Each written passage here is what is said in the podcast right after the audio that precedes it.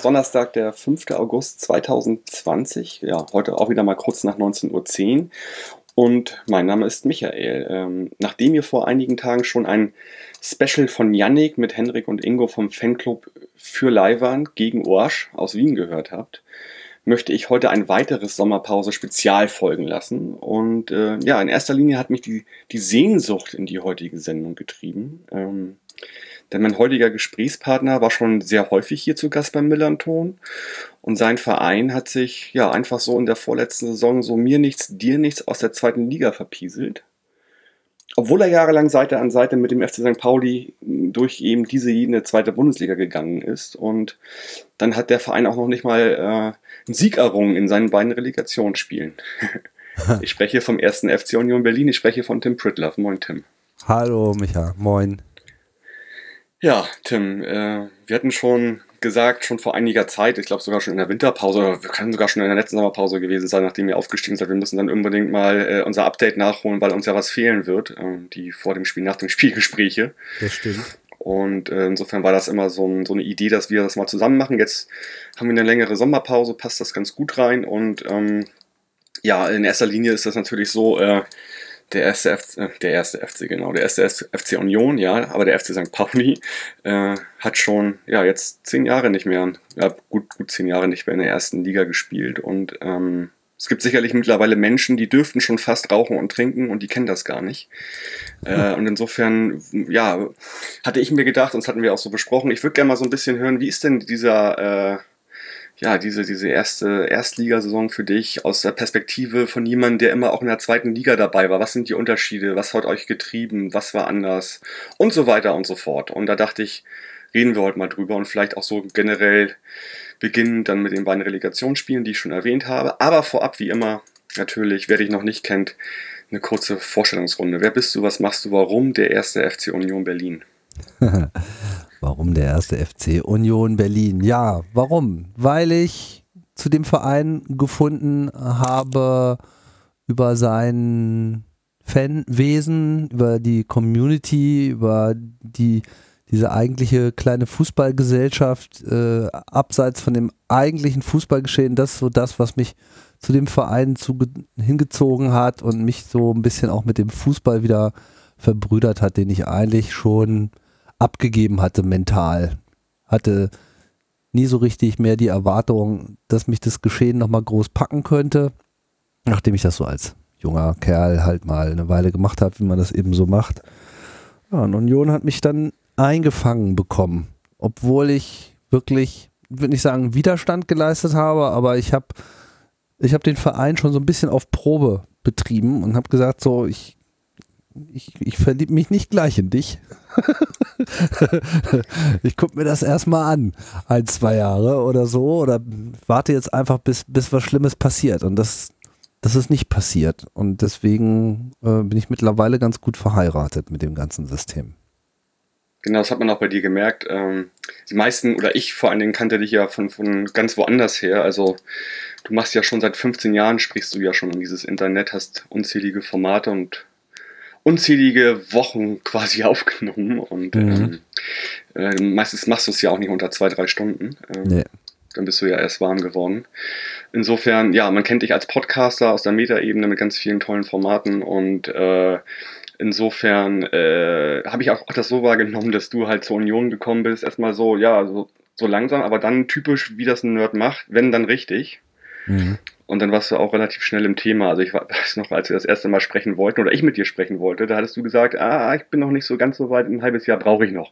Ja. Und da habe ich gesehen, okay, der ist voll dabei. Also natürlich neben dem Emotionalen auch irgendwie dann doch irgendwie so dieses Wissen der Strukturen und was passiert da eigentlich anzuhäufen. Und deswegen bist du auch hier ein gern gesehener Gesprächspartner zu dem ersten FC Union Berlin.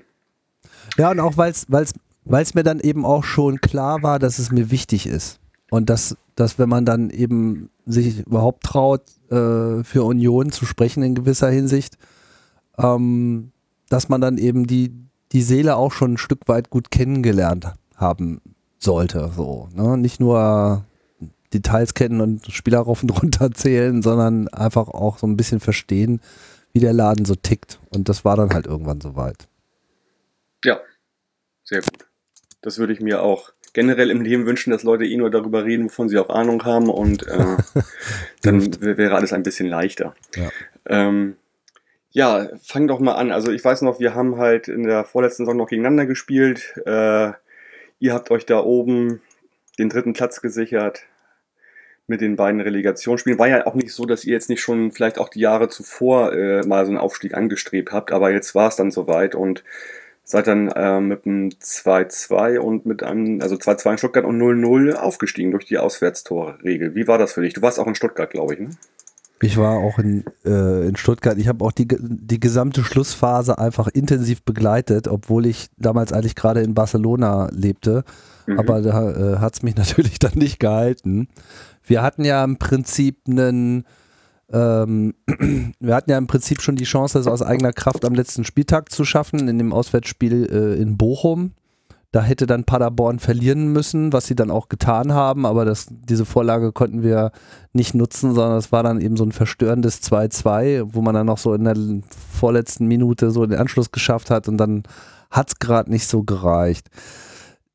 Diese, ich muss sagen, es, ist natürlich irgendwie der, der anstrengendste Weg, den man gehen kann durch diese Relegation. Ne?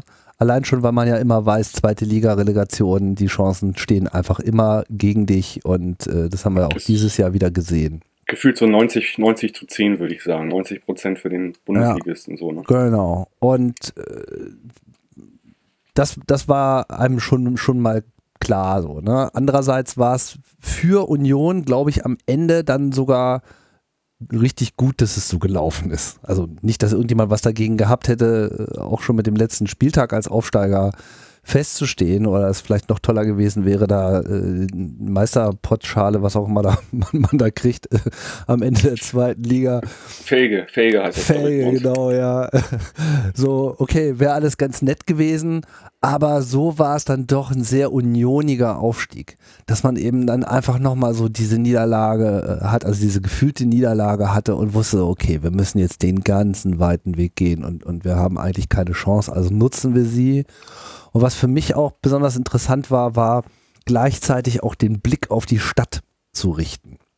Weil Union ist ja nun mal so der Underdog und der weniger bekannte Verein und alles war in den letzten Jahren halt immer härter, härter, härter, auch wenn da irgendwie nie so richtig was kam, aber trotzdem so die gefühlte mediale äh, und Öffentlichkeitsaufmerksamkeit liegt dann halt doch schon bei den Blauen. Und klar, Union gab es, das wusste man irgendwie und die Erfolge der zweiten Liga haben natürlich schon so ein bisschen dazu geführt, dass zumindest so Fußball Deutschland das so ein bisschen zur Kenntnis genommen hat. Aber wir wissen ja alle, dass das Bundesliga einfach dann nochmal so eine exponentielle Wahrnehmung äh, erzeugt. Und als es dann eben in diese Schlussphase kam und dieses Relegationsspiel, was ja so scheiße das ist, immerhin so den Vorteil hat, das kriegt dann nochmal so seinen eigenen Fernsehslot. Eigentlich ist die Liga gelaufen.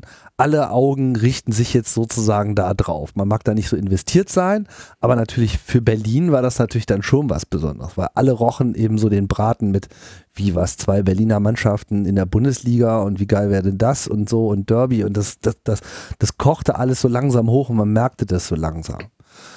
Ja, und dann kamen diese beiden doch sehr bemerkenswerten Spiele. Äh, erstmal das Auswärtsspiel natürlich äh, für uns in Stuttgart, wo wir dann eben mit diesem 2-2 einfach die Grundlage äh, gelegt haben und wo dann eben auch schon klar war, okay, die Mannschaft ist in der Lage, diesen, diesen Biss zu entwickeln und die, die, die gehen jetzt auch wirklich bis ans Ende und das 0-0 dann zu Hause war zwar dann so fußballerisch äh, dünne, dünne, Kost, ne, weil das war halt einfach ja. purer Kampf. Und waren auch lange 90 Minuten. Es waren sehr, sehr lange 90 Minuten. Acht Minuten Nachspielzeit oder irgendwas ganz, ganz ah, was so viel, ich weiß nicht, gefühlt. Weiß ich auch nicht, aber es war auf jeden Fall viel. Auf jeden Fall. Ja. Ich weiß noch, und ich glaube, jeder hat da auf eine andere Art und Weise an den Nägeln gekaut. Und äh, ich merkte auch so, okay, für mich war das halt, Union war für mich immer in der zweiten Liga. Ich habe diese Zeit nie mitgemacht mit diesen vielen Abstiegen und Aufstiegen und hin und her und Fahrstuhlmannschaft und irgendwie Oberliga und durch, durch welche Untiefen dieser Verein halt gegangen ist, ganz zu schweigen von der Zeit davor, Wende und so weiter und natürlich dann auch diese ganzen Ostzeiten. Davon hatte ich keine Ahnung. Ich bin so ein, so ein Neu-Unioner und ähm, hatte von daher eine andere Wahrnehmung. Und ich habe mich immer die ganze Zeit gefragt, ist das für mich jetzt wichtig, dass sie aufsteigen oder nicht? Also das war auch so ein bisschen so meine eigene Gefühlswelt irgendwie in den Griff zu halten. So, was ist, wenn jetzt dieses Spiel verloren geht? Mhm. Leide ich dann darunter? Ist das schlimm für mich? Und ich war eigentlich so, keine Ahnung, am Ende, wie es sich angefühlt hätte, wahrscheinlich scheiße. Aber ich hatte das für mich so aussortiert mit, ich kann auch mit Union in der zweiten Liga spielen und es, äh, mir, fehlt nichts. Das, das war eigentlich so meine, meine Grundüberzeugung. Und deswegen bin ich auch in so eine totale Schockstarre ver, verfallen in den letzten Minuten. Es gab halt so die einen, die konnten irgendwie nicht mehr reden und atmen und es gab die anderen, die konnten nur noch schreien. Mhm. Die meisten konnten nur noch schreien. Es war so furchtbar laut. Ich habe noch nie so ein lautes Stadion erlebt. Selbst für Maßstäbe der alten Försterei war es einfach unfassbar laut. Und man hat wirklich das Gefühl, die Leute haben diesen Club in die erste Liga gebrüllt. Und dann war es halt Abpfiff. Ich dachte mir so, wie, das war's jetzt?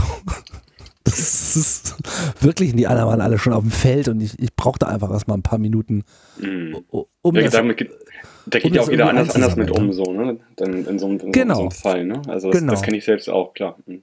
Aber interessant war es dann halt in, in den nächsten Tagen eben diese Feierlichkeit, nicht? Das wurde ja wirklich äh, episch gefeiert, was wir ja gesehen haben, da alle auf die Boote, die Spree runter nach Köpenick und irgendwie äh, hunderte Boote, die sich da angeschlossen haben. Das war mhm. ja wirklich eine Parade. Aber wo ich wirklich richtig kichern musste und was, was ähm, glaube ich, dann eben so ein, so ein Coming-out äh, für viele war, es gibt natürlich dann diese rituelle Zelebration im Rathaus. Ne? Klar, der Bürgermeister muss natürlich dann die Aufstiegsmannschaft einladen und ne, schöne Reden. Das ist dann aber das Rathaus in Köpenick, ne? Äh, das auch natürlich, aber okay. ah, okay. Äh, es ging das in dem Richtige. Fall, das es große ging danach, genau, es ging dann eben auch noch ins große, ins rote mhm. Rathaus. Äh, mhm wo dieser, naja, ich meine, der Müller ist ja jetzt auch nicht gerade dafür bekannt, besonders ausufernd zu sein und so also weiter. Also ich glaube, viele, viele in Hamburg wissen gar nicht seit Jahren, wer da eigentlich Bürgermeister ist, weil der Name Müller ist, glaube ich, fast niemand, fast niemand bekannt. Also so, ja, nee. gab ja so schillernde Figuren wie Wovereit oder Diebken ja. früher oder so. Da, so ein Müller, der kommt gar nicht in Erscheinung. Überhaupt nicht. Nee, mit, Wo, ja. mit Wovi wäre das, wär das natürlich die geilste Party gewesen. So hatte dann auch keiner die, äh, die Erwartung, und das war es letztlich auch nicht. Also mehr als eine trockene Ansprache hatte er nicht. Aber er hat dann einen Satz gesagt, er meinte, er wäre ja so überrascht gewesen über das große Interesse daran. Mhm. Und ich habe erst im, im Nachgang erfahren, was er damit eigentlich meinte. Nämlich, dass sich so in etwa die Hälfte der Mitarbeiter des Rathauses versucht haben, an dem Tag Urlaub zu nehmen, um ja. an diesem Event teilhaben zu können. Und das hat ihn irgendwie total umgehauen. Ah, und, stimmt, ja. und das ja. ist das, was ich meine. Auf einmal kamen diese ganzen Unioner aus ihren Rattenlöchern, die keiner bisher als Unioner auf dem Zettel hatte. Also dieser Support für diesen Verein ist in der Stadt extrem stark, aber man sieht ihn halt normalerweise nicht. Das man ist immer so ganz, ganz, ganz undercover-mäßig. Das hast du mir auch schon mal erzählt, glaube ich. Ne? Also genau, die, die Unioner sind, so die erkennen sich irgendwie auch so, ja. wenn, wenn die sich treffen. Ne? Gehst also. in den Burgerladen irgendwie, hast irgendwo irgendwo einen kleinen Union-Badge oder so am Hut so und kriegst sofort so ein Eisern gesteckt. So. Und es ist wie so ein, wie so ein Code irgendwie so, als wärst du in der weißen Rose zur Nazi-Zeit oder so, weißt du? Mhm. so, so ein Underground-Feeling. Und das kam dann auf einmal raus. Alle sprangen raus aus ihren Löchern und von daher bin ich halt sehr froh, dass dieser Aufstieg auch geklappt hat, weil es war einfach für die Unioner, für die ganze Union-Familie so verdient, diesen Moment mal haben zu können. Das war wirklich mhm. herzzerreißend. Und ja. ich denke mal auch so für dich, du bist ja auch so, wie ich dich kenne, auch immer hungrig nach neuen Sachen, äh, immer das Spektrum wieder erweitern. Also so die erste Liga als, als Abenteuer ist doch für dich genau das Richtige, oder? Ja, wie gesagt, aber ich hatte das für mich vorher so zurechtgelegt, so dass das ist, ich messe äh, Union nicht daran, ob ihnen das jetzt gelingt oder nicht. sondern das, äh, ich habe das jetzt so, so ja, mitgenommen. das war, um dich emotional abzusichern. Ich verstehe schon. Vielleicht auch so, aber das war zumindest das, was ich mit mir äh, ausgemacht hatte. Mhm, Und okay. äh, damit bin ich auch ganz gut gefahren, zumal ja auch klar war, wir würden äh, sofort äh, gleich wieder in den, äh, hier geht's nur noch gegen den Abstieg-Modus umschalten. So, und das Ja, ging dann auch sofort, im ganzen Verein war das einfach klar. Niemand fing, also außer natürlich im Scherz, Anfang äh, singt man ja immer gerne und wir werden auch mal deutscher Meister sein, irgendwann. Das weiß ich nicht, ob das eine Chance hat. Ja. Steht ja auch nicht zur Rolle. Aber das war sozusagen klar, man schaltet einfach sofort in den, in den anderen Gang und, und darum geht es jetzt nur. Und nur der, nur der Klassenerhalt war relevant und alles hat Also- sich dem unterzuordnen. wenn man den Union-Ritter kennt, einfach mal das Visier gleich runter, ne? genau. Mhm. Okay. Ja. Ja, Dann waren wir in der ersten Bundesliga. habt auch ein paar ganz gute Verpflichtungen getätigt, so. Äh, neben Subotic fällt mir da so ein in der Innenverteidigung. Mhm. Ich glaube, Uja aus Köln, ne? Genau. Kam dann, ähm, wie haben wir denn noch? Gentner, ne? Gentner war so ein bisschen die Überraschung. Der hat ja dann vorher noch sozusagen, ist ja noch gegen uns abgestiegen. Stimmt, mit Stuttgart. Genau, hat ja äh, selber noch ein Tor geschossen in, in dem ersten Spiel, aber es hat dann halt das hatte nicht ich gar nicht mehr auf dem gereicht. Zettel. Ja, klar. Ja, ja. ja- Okay, okay, ja, klar. Und kam dann zur Union, weil Stuttgart ihn halt nicht mehr halten äh, wollte. Und Union scheint ganz gut drin zu sein. Da werden wir später sicherlich noch drauf kommen, so ablösefreie Spieler mit Bundesliga-Erfahrung einzusammeln. Und äh, der hat sich dann ja auch hervorragend gemacht. Also ich würde sogar sagen, dass er einer, einer der Architekten des Klassenerhalts Mhm. letzten Endes Ist, war. ist, ist mir auch so aufgefallen, ja. Ähm, und das äh, wusste man natürlich vorher nicht. Subotic äh, mag auch Erfahrung beigetragen äh, haben, war aber am Ende nicht so die Säule, wenn man vielleicht Nee. das äh, so mit gerechnet hätte. Aber zum damaligen Zeitpunkt war der Name erstmal so, oha, okay, der geht dahin, alles klar. Also, das war jetzt auch nicht so, Ja. so gewöhnlich. Ne? Also der Neven Subotic, muss ich sagen, mal ganz unabhängig von dem, was der fußballerisch kann, ist ja wirklich ein geiler Megatyp. Typ. Also Megatyp. äh, schon äh, mit, die mit, erste seiner, mit seiner Stiftung auch und so, ne? Genau, mit seiner Stiftung und äh, wir haben ja dann auch jemanden, quasi so einen Ex-Dortmunder, äh, auch gleich zum äh, Unioner gemacht, weil er eh in Berlin wohnt, der äh, sich ja da schon immer mit eingeklinkt hat, dieses Tore für Neven-Projekt gemacht Mhm. hat, wo dann so Leute sagen, ja, wenn Union ein Tor schießt oder eben Dortmund so, dann spende ich so und so viel für diese Mhm. Stiftung und äh, schafft es da irgendwie fünfstellige Beträge in jeder Saison für dieses Projekt äh, aufzurufen. Und ja, ich, ich muss sagen, ich, ich Also, schätze. da wollte ich noch mal den- kurz einhaken. Also wir Ja. haben ja auch eine besondere Beziehung zu T.S. Ullmann, den du ja sicherlich auch kennst. Und ähm, der hat ihn mal in einer Landssendung kennengelernt. Also er Sänger mit seinem Pauli-Bezug. Da der Fußballer von Dortmund erstmal so ein bisschen weit auseinander. Und dann hat äh, T.S. immer wieder gesagt, das sagt er auch oft aus seinen Lesungen und Konzerten, was das für ein toller Mensch ist. Und seitdem unterstützt er mit ganz vielen Aktionen die Neven, Su- äh, die Neven Subotic äh, Stiftung. Hm. Stiftung, genau. Und, und fand das absolut toll halt, was er, was, was er da macht halt so. Genau. Genau, und das muss ich sagen, das war ein extremer Gewinn für Union, weil das sind so Leute, die wir gerne bei uns haben. So einfach so ein unprätentiöser Typ, sehr intelligent, ja, und der auch so, ja, Geld ist nicht alles und ähm, der auch mit diesem ganzen Fußballzirkus, auch wenn er weiß, dass er davon profitiert hat, ja, Teil davon war, aber der ist ihm nicht nur nicht zu Kopf gestiegen, sondern er wusste eigentlich immer damit umzugehen und äh, hat ja auch so eine Migrationsgeschichte und äh, ne, ihm, ihm äh, hat er immer schon das richtige Maß an, an Dankbarkeit und Realitätssinn äh, gehabt und ja, das, das mag auch eine Rolle dabei gespielt haben, sich Union anzuschließen. Einfach weil man, glaube ich, schon, das ist natürlich jetzt so eine, so eine eigen, geprägte Eigensicht, ne? aber wir denken schon, oder es zeichnet sich auch so ab, dass, dass wir eine, als Verein, als Ort eine Attraktivität für manche Spieler sein können, die sich eben nicht ausschließlich über die sportlichen Möglichkeiten, die Erfolgschancen oder das Geld definiert, sondern dass es sozusagen auch noch, auch noch was anderes dabei ist. Und ich würde mal unterstellen, auch das ist etwas, was Neven Supetic da äh, gesehen hat und man muss jetzt auch mal äh, sehen, was, was jetzt eigentlich seine Zukunft bei, bei Union ist. Ist Noch nicht so ganz klar, würde ich sagen. Vielleicht bleibt er noch, eine, äh, noch ein Jahr. So oder so passt er halt einfach als Typ wunderbar dazu. Mhm. Ja. Das kann ich mir gut vorstellen.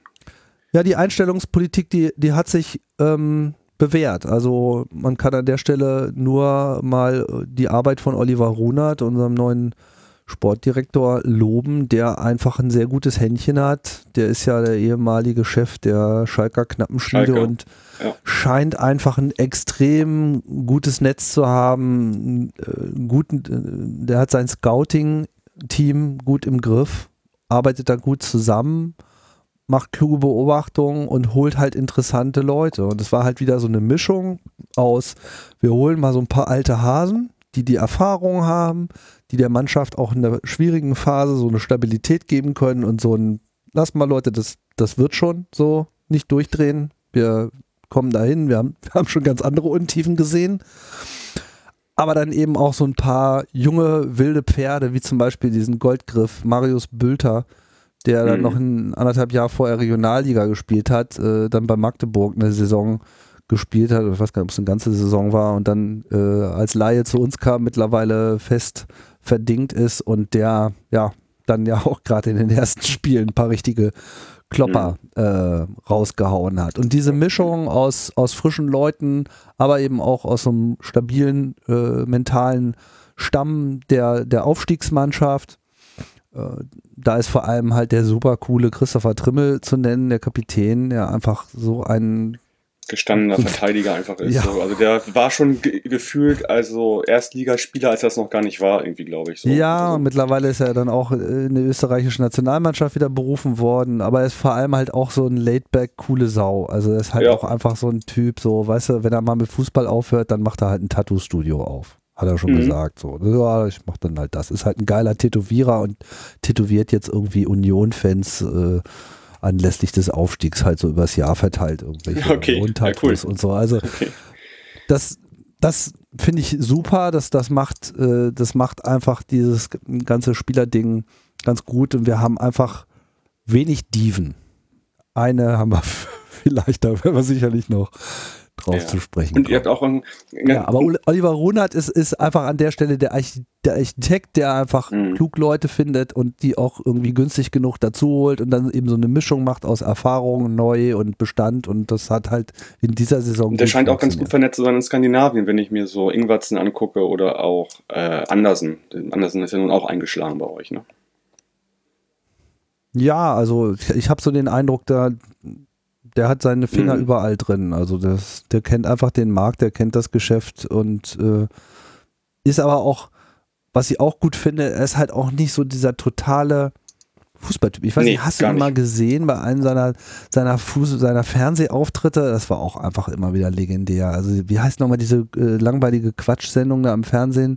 Doppelpass? Ach so, auf diesen. Mh, wo, wo dann immer diese Sonntags, ganzen Großkopotten äh, rumsitzen und irgendwie dumme was man sich nicht von sich geben, sollte, was man sich wirklich nicht angucken will. Aber ich habe mir das dann halt mal angeschaut, als, als sie dann Oliver Runert Mhm. eingeladen haben. Und das war wirklich so ein Telling. Er ist ja außerdem noch Schiedsrichter und äh, für die Linken in seiner Heimatstadt in Nordrhein-Westfalen irgendwie Okay. noch im Rat. Ja, und äh, gerade seine Schiedsrichterfunktion macht ihn halt auch sehr kompetent. Ne? Und dann saß er halt in dieser Runde und die haben dann die ganze Zeit irgendwelche regeltechnischen Sachen besprochen und alle haben irgendeinen dummes Und der wusste Bescheid. gegeben. Und er wurde dann immer so, nee, ich erkläre euch das mal, es ist so, so, so, so, so und so. Das, als sie dann mit der großen Runde durch waren, kam er so über Twitter, das haben sie dann irgendwie auch vorgelesen, ja, das ist ja toll, dass der Runert da ist. Endlich mal hat das mal richtig erklärt. Und ich dachte mir so, War, er ja, denn, genau. war er denn schon bei Colinas Erben zu Gast? Äh, nicht, Okay. dass ich wüsste. Also er ist, er ist einfach ein Top-Typ. Mhm. So. Also er ist einfach äh, nicht so ein Fatzke, sondern er, er kennt sein Geschäft und äh, ist aber auch sehr äh, down to earth und hat irgendwie auch so eine gewisse politische Grundhaltung, mit der ich Mhm. klarkomme. Ich habe übrigens doch einmal diese Saison Doppelpass gesehen nach zehn Jahren, als Max vom Rasenfunk zu Gast war. Das habe ich natürlich auch gesehen. Das war dann auch so ein Moment. Endlich oh Gott, Fame. endlich Podcaster werden- Podcaster werden Mainstream. Ja, genau. Ja, das, das, war auf jeden Fall auch seine Saison, das kann man nicht anders sagen und äh, ja, wohlverdient. Ne? Also Max ist, glaube ich, der beste Beitrag zum deutschen Fußball das stimmt. seit langem. Das sehe ich auch so. Ja, ja so ging es dann. Hat gleich schön los. auf den Arsch bekommen von diesem Plastikverein aus Leipzig. Ja, das erste Spiel war natürlich dann auch wirklich, also alle so, okay, wie ist die Auslosung? Äh, alles bloß nicht Leipzig. Das war so der Wunsch. Und genau das haben wir natürlich dann bekommen. Erstes Spiel gleich gegen RB Leipzig. Muss ich ja nicht viel zu sagen, wie Union dazu steht. Das ist ja so quasi die Antithese zu Union. Und natürlich gab es auch gleich wieder vom Start weg 15 Minuten erstmal Schweigemarsch im Stadion, bevor äh, irgendwas gesagt wurde. Die ersten 15 Minuten haben wir dann auch noch kein Tor reinbekommen. Kaum haben wir angefangen zu singen, statt mhm. 1-0 für Leipzig. Und am Ende sind wir halt so ganz standesgemäß mit 4 zu 0 einfach weggeputzt. So wie man sich das auch Gut, vorstellen ja könnte, sagen, so wenn man jetzt im ersten Spiel in der ersten Liga gegen Leipzig kann das passieren. Genau, und genau so kam es auch. Aber das eigentlich Geile an diesem Spiel war, dass das keiner, also dieses Spiel wurde eigentlich von allen irgendwie ignoriert. Hätte man da irgendwie einen Punkt geholt oder gar gewonnen, ja, klar, das wäre alles ganz toll gewesen. Aber gerade weil ein Leipzig auch so überhaupt nicht tangiert, war das alles vollkommen nebensächlich, sondern die Unioner haben sich in diesem Spiel einfach die ganze Zeit nur selber gefeiert und da es dann am Ende so offiziell nichts zu feiern gab, wurde einfach weitergesungen. Und es wurde jetzt ohne Übertreibung nach Abpfiff 20 Minuten lang durchgeht, es war ist keiner aus dem Stadion gegangen, wirklich niemand und es war einfach ein, ein, eine permanente Sangeswand und es wurde 20 Minuten lang einfach der Verein besungen, bis alle so das Gefühl hatten, okay, wir haben jetzt unser Statement gemacht. Über Leipzig hat sich zu dem Zeitpunkt schon keiner mehr Gedanken gemacht und wir sind alle nur noch grinsend aus dem Stadion gelaufen. Am nächsten Tag kamen alle so, oh ja, das erste Spiel und voll schlimm und euch muss ja auch voll schlecht gehen. Und wir so, was für ein Spiel. wir haben doch super gesungen. Es war doch toll. Also es war extrem positiv besetzt bei allen dadurch und man merkte eben auch schon so, das ist, das ist der Spirit, mit dem wir das hier aber habt ihr das auch so bei, bei Mannschaften wie, weiß ich nicht, Wolfsburg, Leverkusen, Hoffenheim, die ja im Prinzip eigentlich ein 1 zu 1 Konstrukt sind? Also, oder ist das, ist, ist Leipzig quasi für euch, weil es nochmal so, so, nochmal ein Stück mehr plakativer ist, dass das Feindbild schlechthin dadurch? Ja, Leipzig ist halt natürlich nochmal ganz besonders so, weil es ja da noch nicht mal einen richtigen Verein gibt. Also ich meine, du kannst ja noch nicht mal Mitglied werden. Ja, aber das muss ja viel Geld haben. Ich weiß nicht, ich glaube, das lag mal bei, weiß nicht, 8, 800 Euro nee, im Jahr oder sowas. Nee, irgendwie sowas. Nein, nein, die haben, nein, nein, die haben nur vier oder fünf Mitglieder. Das ist so ein Greenpeace-Modell. Das ist so, es gibt den Verein auf dem Papier, aber da sind halt nur so viele hm. Leute drin, äh, wie du brauchst, dass es den äh, äh, gibt, aber du kannst da nicht einen Mitgliedsantrag stellen. Sondern es ist mehr so ein Okay, dann hat sich das geändert. Früher war das mal so, dass man das schon konnte, aber die Hürden halt relativ hoch waren. Ähm, ungefähr so, als wenn ein äh, Person of Person of Color irgendwie in, in, in, einen, äh, in einen Golfclub in, in den Südstaaten eintreten will, so ungefähr. So hoch war die Hürde. Ja, ich hoffe, ich erzähle da jetzt nichts. Äh, ich bin mir jetzt gerade auch nicht sicher. Ich weiß, das, das wurde mal angepasst zwischendurch. Es kann durchaus sein, dass das nicht mehr so ist. Äh, ja. Jeder darf da gerne in die Kommentare Auf schreiben, wenn er das besser weiß. Also in der, in der, in der Webseite steht Mitglieder 17. Okay, gut, dann ist das so. Okay, gut. Mhm. Du bist nicht dabei, oder? Ich gehöre definitiv nicht, nicht dazu. Ich bin nach wie vor Mitglied im ersten FC Union Berlin und der hat halt so viele Mitglieder, wie äh, zukünftig ja, ins Stadion okay. passen sollen. Ähm, lass uns doch nochmal, ähm, wir können jetzt natürlich nicht jedes Spiel besprechen, aber äh, also erstmal ist mir aufgefallen über die ganze Saison, was wirklich sehr ungewöhnlich ist, finde ich, für einen Aufsteiger, dass ihr einfach keine langen, erfolglose Phasen hattet ja, ihr habt, ihr habt da mal zwei, drei Spiele verloren oder zwischendurch unentschieden, aber ihr habt dann immer wieder gewonnen konstant. Das fand ich sehr herausragend. Ja. Das ist eher ungewöhnlich für einen Aufsteiger. Und ihr, habt, und ihr habt natürlich auch so quasi Highlight-Spiele gehabt. Sogar das erste Heimspiel nach dem Leipzig-Spiel war gleich so ein Highlight-Spiel, ne? Gegen ähm, Dortmund. Gegen. Müsste das gewesen sein, wenn ich mich, wenn ich mich nicht irre. Das, äh, genau, das erste, genau, das zweite Heimspiel. Ja, genau, genau, ja, ja. Genau, also ja, das, das war natürlich glücklich. Sehr überraschend war das. Ende, ne?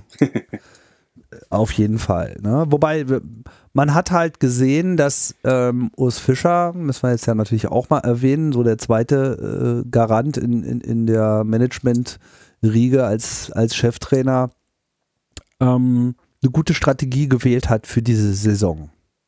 Gegen Ende hat man gemerkt, dass die Liga sich Union langsam ausgeguckt hat und dann hat er auch mal seine Strategie geändert, aber die Spielweise war am Anfang sehr erfolgreich. Das hat zwar gegen Leipzig noch nicht funktioniert, weil er einfach das alles noch nicht beisammen war. Aber es hat sich dann schon im ersten Auswärtsspiel, was ja ein 1-1 war, mhm. in Augsburg hat sich schon langsam konsolidiert. Und gegen Dortmund, Dortmund war einfach völlig überrascht von der Spielweise von, von äh, Union. Also der, dieses Zweikampfverhalten, dieses enorme Ankämpfen, dieses Bekämpfen des Mittelfeldes, das hat die vollkommen aus der Spur gebracht. Die haben einfach ihren Sturm überhaupt nicht in Stellung bekommen und waren dann so perplex, dass sie sich halt auch noch drei Dinge haben irgendwie reinknallen lassen. Ne?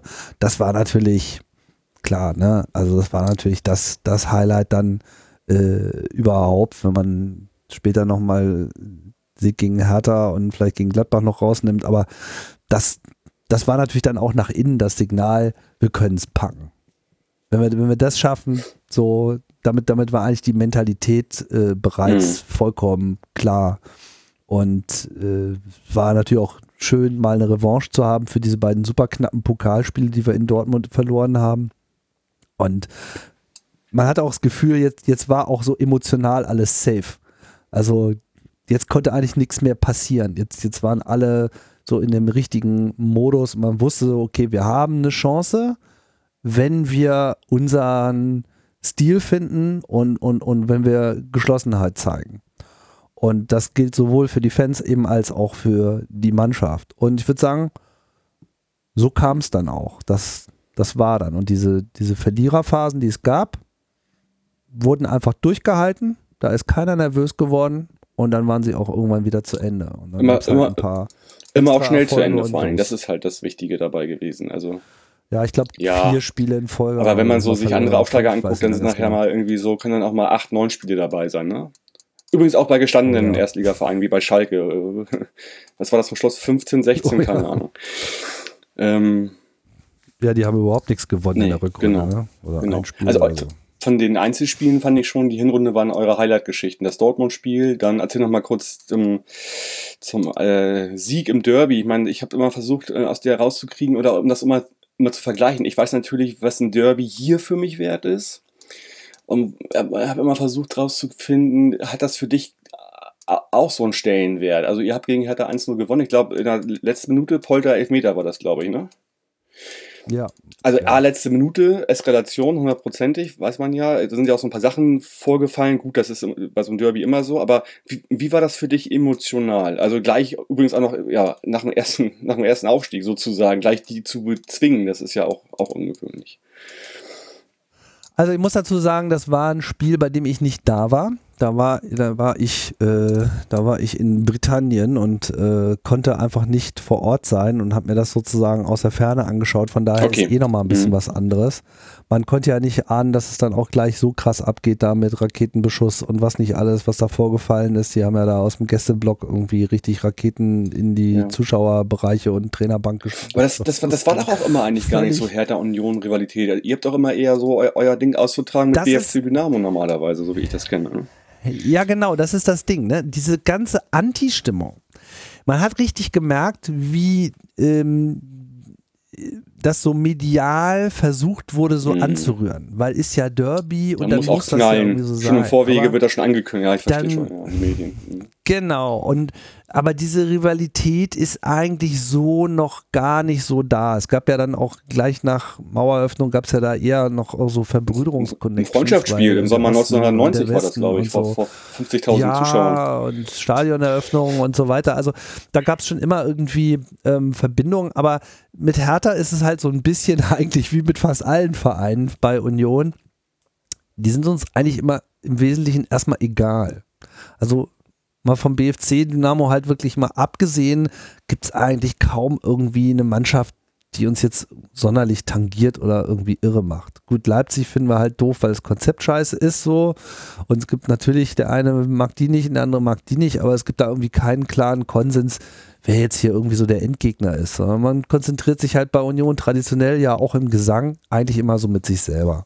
Und von daher äh, strafen wir eigentlich die gegnerischen Vereine vor allem mit Ignoranz.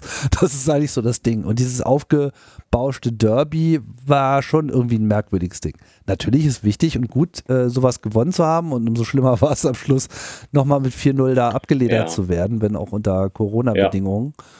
Aber, Aber, gut, also ja, ich würde sagen, am Ende das, egal. Ne, diesen einen Derby-Sieg kann dir keiner nehmen. Und ja, mein, mein drittes Highlight-Spiel war, muss ich noch mal eine kleine, kleine Geschichte dazu erzählen, glaube ich. Du hattest mich, äh, im Sommer hattest du mir erzählt, Mensch, ich habe zwei, äh, zwei Dauerkarten und such dir doch mal ein Spiel aus. Und habe ich mir so überlegt, Mensch, ja, ich kann jetzt nicht sagen, ich würde gern gegen Bayern kommen oder gegen irgendwie die da oben stehen. Suche mich suche mir mal irgendwas so, weiß ich nicht, so Platz sieben bis neun irgendwie aus. Hab, hab dann gesagt, ich nehme dann gerne Gladbach im November die dann als Tabellenerster zu euch gekommen sind. Herzlichen Glückwunsch, vielen Dank, äh, Tim, nochmal auf diesem Wege, dass ich dabei sein durfte. Ja, bitteschön, war schön. Genau, aber habt ihr dann auch. Ja, da kannst du mal selber ja, habt ihr, genau, also. Ja, äh, ich erinnere mich daran, dass das ein schöner Tag war. War relativ kühl, aber wirklich ein schöner Tag mit einem schönen Sonnenuntergang. Äh, natürlich zu der Jahreszeit etwas früh. Und äh, ich bin ja so jemand, der geht ja auch mal so gerne zehn Minuten vor Anpfiff ins Stadion, weil ich halt meinen festen Platz habe, an dem ich stehen kann bei St. Pauli. Das gibt's ja bei euch Ja. nicht. Äh, man, man muss sich ja zwingend kalte Füße holen, äh, indem man, ich glaube, wir waren zweieinhalb Stunden vorher im Stadion, ne? Ja, zweieinhalb Stunden Zwei. vorher, nee, Zwei. Glaub, zwei Stunden vorher macht's auf. Also, aber so, so, so waren wir auch schon drin ungefähr. Anderthalb so Stunden gefühlt. waren Also es war für mich eine Ewigkeit. Früh. Zumal man ja auch, also um einen guten Platz zu kriegen, das habe ich ja gelernt auch, und dass er natürlich auch so ein bisschen verteilt ist bei euch, muss man schon früh kommen. Vor allen Dingen, wenn man, äh, ich so als Externer komme, dann, äh, gut, ich kenne mittlerweile auch so ein paar Leute bei euch und es ist auch mal sehr angenehm, sich mit denen zu unterhalten. Äh, ja, relativ früh drin und auch nicht mehr so raus rein, also so richtig so Wurst, Bier, pinkeln gehen ist halt nicht so. Man ist einmal drin und dann hat man das Gefühl, man will auch nicht wieder rausgehen, weil sonst ist der Platz weg. so. Genau. Genau. Und ja, ähm, äh, das war im, im Prinzip auch so ein bisschen, wie du es schon gegen, gegen Dortmund äh, erzählt hast, das Spiel. Also äh, das war auch, würde ich mal sagen, ausgecoacht von ähm, vom Trainer. Und dann halt äh, diese Mhm. körperliche Präsenz auf dem Platz, die einfach dazu geführt hat, dass äh, Union einfach 2-0 gegen den Tabellenersten gewonnen hat. Gladbach hatte auch, kam auch nie ins Spiel. Man hatte auch nie das Gefühl, dass die das, also die haben das relativ früh gepeilt, dass sie hier nichts holen werden. So kam mir das vor. Ja. Ja. Ja, Ja. das war so. Das war so. Das war wirklich ein grandioser äh, Tag. Und was ich, ähm, was man vielleicht auch nochmal erwähnen sollte, das war ja auch insofern noch ein besonderes Spiel, als dass das ja dann auch zusammenfiel mit dem, äh, mit der Verabschiedung unseres Capos, Richtig, unseres äh, am längsten arbeitenden äh, Capos. Das war ja dann äh, gegen Ende auch nochmal ausufernde äh, Feste, die da gefeiert wurden.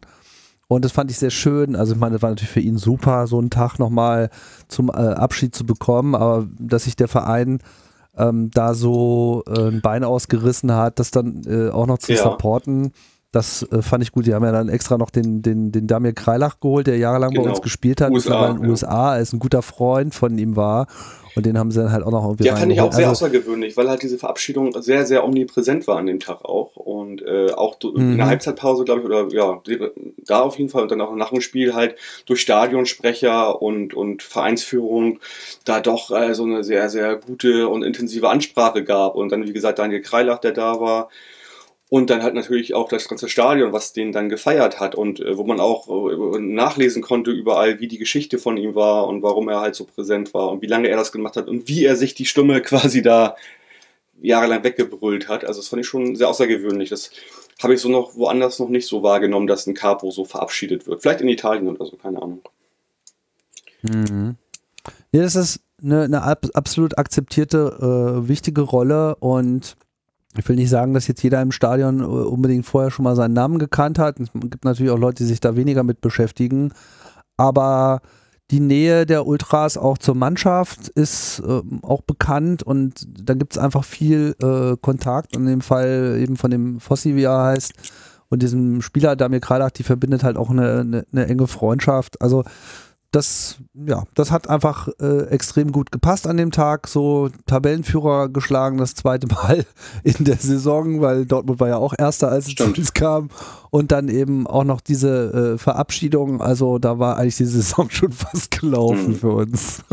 Ab, ab welchem Zeitpunkt hast du gespürt, dass das mit dem Klassenerhalt funktionieren kann? Gute Frage. Also blenden wir mal so Corona Mhm. und Pause, Corona-Pause und so weiter einfach mal aus. Also, dass es möglich ist, glaube ich, war schon so, ähm, nach dem Sieg gegen Hertha standen wir ja extrem gut da. Also ich glaube, da waren wir so auf dem zehnten Ihr habt Tabellenplatz. ja auf dem 11. generell beendet und wart auch äh, Hinrunde, Rückrunde immer auf- auf Platz 11. Hinrunde Platz 11, Rückrunde Platz 11. Also Platz 11 war euer Ding. Genau. Genau. Und den, den hatten wir halt am 10. so, wir sind auch mal wieder ein bisschen abgesunken und so. Also ne, Spiel drauf haben wir noch gegen Mainz gewonnen und dann noch gegen Gladbach. Das war ja so eine Serie. Ne? Also nach dem 12. Spieltag waren wir, glaube ich, so richtig weit äh, vorne. Und das, das war dann schon ein klares Signal, dass das geht. Also es, jetzt war schon klar, dass es schon fast mh, schon, fast schon schade wäre, Mhm. jetzt noch groß unterzugehen. Wir hatten ja die interessante Konstellation in der Saison, dass wir durch die Auslosung, also die ersten neun Spiele, hatten wir nur Gegner, äh, die in der Vorsaison auf den ersten acht Okay. Plätzen waren. Also wir haben sozusagen die ganzen Brecher am Anfang bekommen und danach eben die scheinbar Hätte auch richtig scheiße laufen können, ne? Ja, da hat man natürlich auch drüber nachgedacht. Ist das jetzt ein Mhm. Vorteil oder ist das ein Nachteil? Und in gewisser Hinsicht muss ich sagen, es war eigentlich eher ein Vorteil. Ich hatte damit auch schon gerechnet, dass es ein Vorteil sein konnte, weil es natürlich bedeutet, du kannst da viel einstecken, kannst da viel lernen, aber am Ende hast du nur die Spiele verloren, die vielleicht am Ende für dich auch nicht so Mhm. wichtig sind. Und insofern hat uns das vielleicht auch ein bisschen mit in die Karten gespielt, dass wir dann eben in dieser Phase auch schon solche zusätzlichen Siege bekommen und irgendwie Freiburg besiegen und Dortmund besiegen. Äh, damit war ja nicht zu rechnen. Und dann ähm, war es ja am Ende auch so, glaube ich, dass Union gegen nahezu alle Mannschaften, die jetzt in der Tabelle hinter ihnen stehen, eigentlich fast kaum Punkte gelassen haben. Also irgendjemand hat mal so eine Tabelle der letzten zehn gemacht, wie die so gegeneinander gespielt haben und da war Union dann Mhm. Erster. Ähm, also das war alles schon ganz in unserem Sinne, Ja, ne? verstehe ich. trotz Corona. Ja, und dann habt ihr letztendlich am letzten Spieltag, da war das ja auch schon. Wann, wann war das eigentlich durch bei euch mit dem Nichtabstieg? Am, am welchen Spieltag? Am, am vorletzten Spieltag, Doch, spät eigentlich. also wir haben aber- am, vieren, am, am 32. Spieltag war es dann rechnerisch Mhm. klar. Und davor war es halt auch schon so, ja, Das okay. Mhm. das wird wahrscheinlich reichen, so nach dem Sieg gegen Köln auswärts. Dann mussten wir halt noch Paderborn äh, wegkratzen, dann war es eben auch uns nicht mehr zu nehmen und am Ende hatten wir ja auch, was weiß ich, wie viele Punkte Vorsprung. Also äh, es war ja eigentlich Ja. schon Ihr habt vorher ihr nochmal klar. Düsseldorf nebenbei in die zweite Liga geschickt, ne? Dann haben wir noch Düsseldorf in die zweite Liga äh, geschickt und wie wir das mit Stuttgart gemacht haben, haben wir uns dann auch gleich noch einen Spieler von denen geholt. Ja, stimmt. Ihr habt euch geholt hier im Mittelfeld, wie heißt er? Ähm, Gieselmann. Gieselmann Der war auch er. gar nicht schlecht letzte Saison. Hatte ich nicht so im Ja. Auge, mag sein, wird schon einen Grund geben, Sicherlich. dass wir ihn geholt genau, haben. Genau. Ja, also das war dann halt das, aber in gewisser Hinsicht, so schön das jetzt alles war, dreht sich halt bei Union jetzt eigentlich alles um diese ganze Corona-Geschichte bei uns. Das Trotzdem- trotzdem jetzt, wollte ich dich noch mal äh, noch vor- mal speziell ins Ja, Markt trotzdem wollte ich treffen. noch mal kurz vorab fragen. Also nochmal, das war ja auch so ein bisschen der Aufhänger für heute. Also du hast die letzten Jahre in der zweiten Liga die Handspiele gesehen von euch. Viele davon bist auch oft auswärts gefahren. Was war dann mal so bis zur Corona-Pause, als das noch normal ging, so, was war anders für dich in der ersten Liga? Was, was ist dir aufgefallen? Ich weiß ja, dass du immer mit sehr wachen Augen durch die Gegend gehst und ähm, was, was, was hat dich, was, was war anders? Was, ist dir da so am meisten aufgefallen? Mm, Oder gibt es das vielleicht gar nicht mehr? Also, Naja, die, ja, es ist eine gute Frage. Also, es waren halt viele langweilige Vereine dabei. Also, so naja, auswärts in Wolfsburg und so und auswärts in Bayern, fand ich halt alles so, naja. Schön, dass du da gleich Bayern, Bayern Hat in einem Atemzug mitnennst. Ja, ist gut, das Stadion ist irgendwo okay, so kann man machen, aber es sind halt alles so riesige Sitzplatzstadien und damit können wir ja sowieso nicht so viel anfangen. Also da das, das ist halt alles irgendwie nicht so interessant. Ich habe dann leider auch ein paar Auswärtsreisen, die ich unbedingt machen wollte, leider nicht machen können. Äh, ich war nicht in Bremen, ich war nicht in Frankfurt. Das äh, hätte ich halt ähm, Ach nee, ja, okay, Frankfurt war jetzt ja eh noch ein Geisterspiel, oder? Weiß jetzt gerade Weiß weiß auch nicht. Also in Bremen, Äh, Bremen ja, war noch normal, da habt ihr ja gewonnen auch, ne? In Bremen haben wir mit Zuschauern, meines Erachtens. gewonnen, genau. Also auf jeden Fall die Vereine, die mich jetzt eigentlich am meisten interessiert hätten, die Stadien, die mich am meisten interessiert hätten, die konnte ich meistens Mhm. leider nicht ähm, schauen. Hab's mir jetzt gerade ehrlich gesagt gar nicht so genau gemerkt, weil ich halt immer irgendwie nicht konnte. Und naja, gut, und dann hat halt Corona den Rest eben äh, auch noch kaputt gemacht und von daher war das halt die, alles so ein bisschen Mhm, schwierig okay, zu bewerten. okay. Ich, ja, ist, wie war das für mich? Also, äh, viele neue Vereine, die man erstmal kennenlernen musste, viele neue Stadien, die man erstmal kennenlernen musste, aber ähm, ich fand wenig jetzt wirklich geil. Also ich war in Bayern, ich war in Dortmund, das kannte ich schon. Gut, alles so Sitzplatzstadien. Dortmund, okay, kriegt noch einen Freibrief für die gelbe Wand. Leipzig war langweilig. In Leverkusen war ich auch das halt auch ne? doof. Hoffenheim musste ich gar nicht erst hin. Freiburg war ich das halt Ja. irgendwie ganz nett. Da haben wir ja auch noch mal gewinnen Und auch können. nett drumherum und so Pokal und gutes. Essen und okaye Menschen und so, kann man nichts sagen. Ja, also so richtig umgehauen hat mich eigentlich nix. Ah, du willst also mal ins Ausland mit Union, ich merke das schon. Nee, aber ich, ich fand jetzt die Bundesliga so äh, wegen der anderen Vereine, die da spielen, eigentlich nicht so interessant. Ja, Ist halt eigentlich eher interessanter, weil die Aufmerksamkeit. also mir, genau, mir ist, mir ist, mir ist Und das halt das immer Niveau. aufgefallen, wenn wir dann mal in der ersten Liga waren, so irgendwie in den letzten, naja, 89, 90 zähle ich nicht mit, irgendwie in 90, 91, aber so zuletzt 2010, 2011, ich habe dann, dann schon gemerkt, dass, dass die Aufmerksamkeit eine andere ist, dass das Brimborium rund ums Spiel nochmal ein anderes ist, so, ähm, dass auch andere Menschen ins Stadion zieht. Gut, das ist bei euch vielleicht jetzt nicht unbedingt so, weil es eh nur an Mitglieder geht, die äh, Karten. Äh, aber gefühlt war da halt immer noch eine größere Aufmerksamkeit, die man in der zweiten Liga nicht unbedingt hatte, so in dem Maßen. So. Also wir hatten unseren größten Spaß, ganz klar, bei den Heimspielen. Das war eigentlich für uns immer das Wichtige, weil wir ja wussten, nahezu alle Fans, die da hinkommen, haben die alte Försterei noch nie erlebt. Und das ist ja etwas, was uns, glaube ich, extrem wichtig ist. Wir wollen gerne, dass die Mannschaften und natürlich auch die Fans in dieses Stadion kommen und dann nach Hause fahren und sagen, Alter, was war das denn?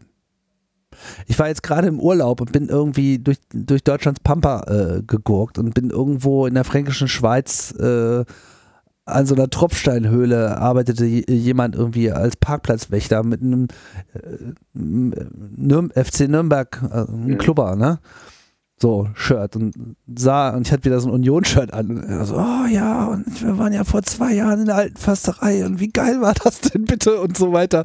Und die haben sich irgendwie alle so gefreut, dass, äh, dass es Union in die Bundesliga geschafft hat. Das fand ich ja ganz äh, herzzerreißend. Aber das ist, glaube ich, für uns auch eigentlich das, das, das, was wir gerne mitgeben wollen. Also Union hat ja so ein bisschen so diesen Anspruch, wir wollen gerne dieser Bundesliga wieder was injizieren, von dem wir im Glauben, dass sie das ganz gut gebrauchen könnte. Dieses, dieser Fokus auf Stadionerlebnis, dieser Fokus auf Fan-Mitbestimmung und dass, dass Stimmung einfach was, was Greifbares sein kann. Ich meine, ihr kennt das ja auch. Es ist ja auch bei St. Pauli so. Und weiß aber auch, dass das eben nicht unbedingt überall so ist. Und äh, einmal durch, durch, durch diese Lärmdusche alte Försterei gegangen zu sein und irgendwie vielleicht auch den Fans dabei zuzuschauen, wie sie zwar gerade mit 4-0 untergehen, aber einfach singen, als hätten sie gerade Champions League gewonnen. Ja, das, das ist ja nicht normal. Und das das, das ist, glaube ich, so ein bisschen auch so die Botschaft, die wir da reintragen wollen. Dieses so, gucke mal, es geht auch anders. So, und wir machen das jetzt hier einfach mal und äh, wir, wir versuchen andere Rahmenbedingungen einzuklagen. Wir wissen, wir sind noch total in der Minderheit. Das sieht man jetzt ja auch gerade in der ganzen Debatte um ne, Fans wieder in die Stadien bringen etc. Aber ein erster Schritt ist gemacht. Als die Bayern dann da waren, das kam schön in so einem Interview raus, was äh, mit unserem Pressesprecher Christian Arbeit geführt wurde, der gefragt wurde, wie denn so dieses Bayern-Spiel denn dann abgelaufen ist, weil das war dann quasi das erste genau. Geisterspiel. Da meinte er, ja, so die, die, die, alle Leute, die da halt mitgekommen sind, die waren dann auch so ein bisschen zerknirscht, weil die meinten so, ja, eigentlich voll scheiße, so, wir haben so viel gehört, jetzt wollten wir das auch mal erleben. Ja, vor allen Dingen auch so, finde ich, ist das nicht. für so alt, altgediente Union-Fans irgendwie so, die vielleicht seit 30, 40 Jahren hingehen. Da wabert immer dieser Name Bayern München rum und nun sind die endlich mal da und dann kannst du das nicht zugucken irgendwie. Das habe ich habe ich immer gedacht in der Zeit, so, ja, dass ich dachte klar. so, Mensch, da sind so viele alte Unioner und die können jetzt nicht hingehen. Das ist echt doof für die halt so, ne? Also.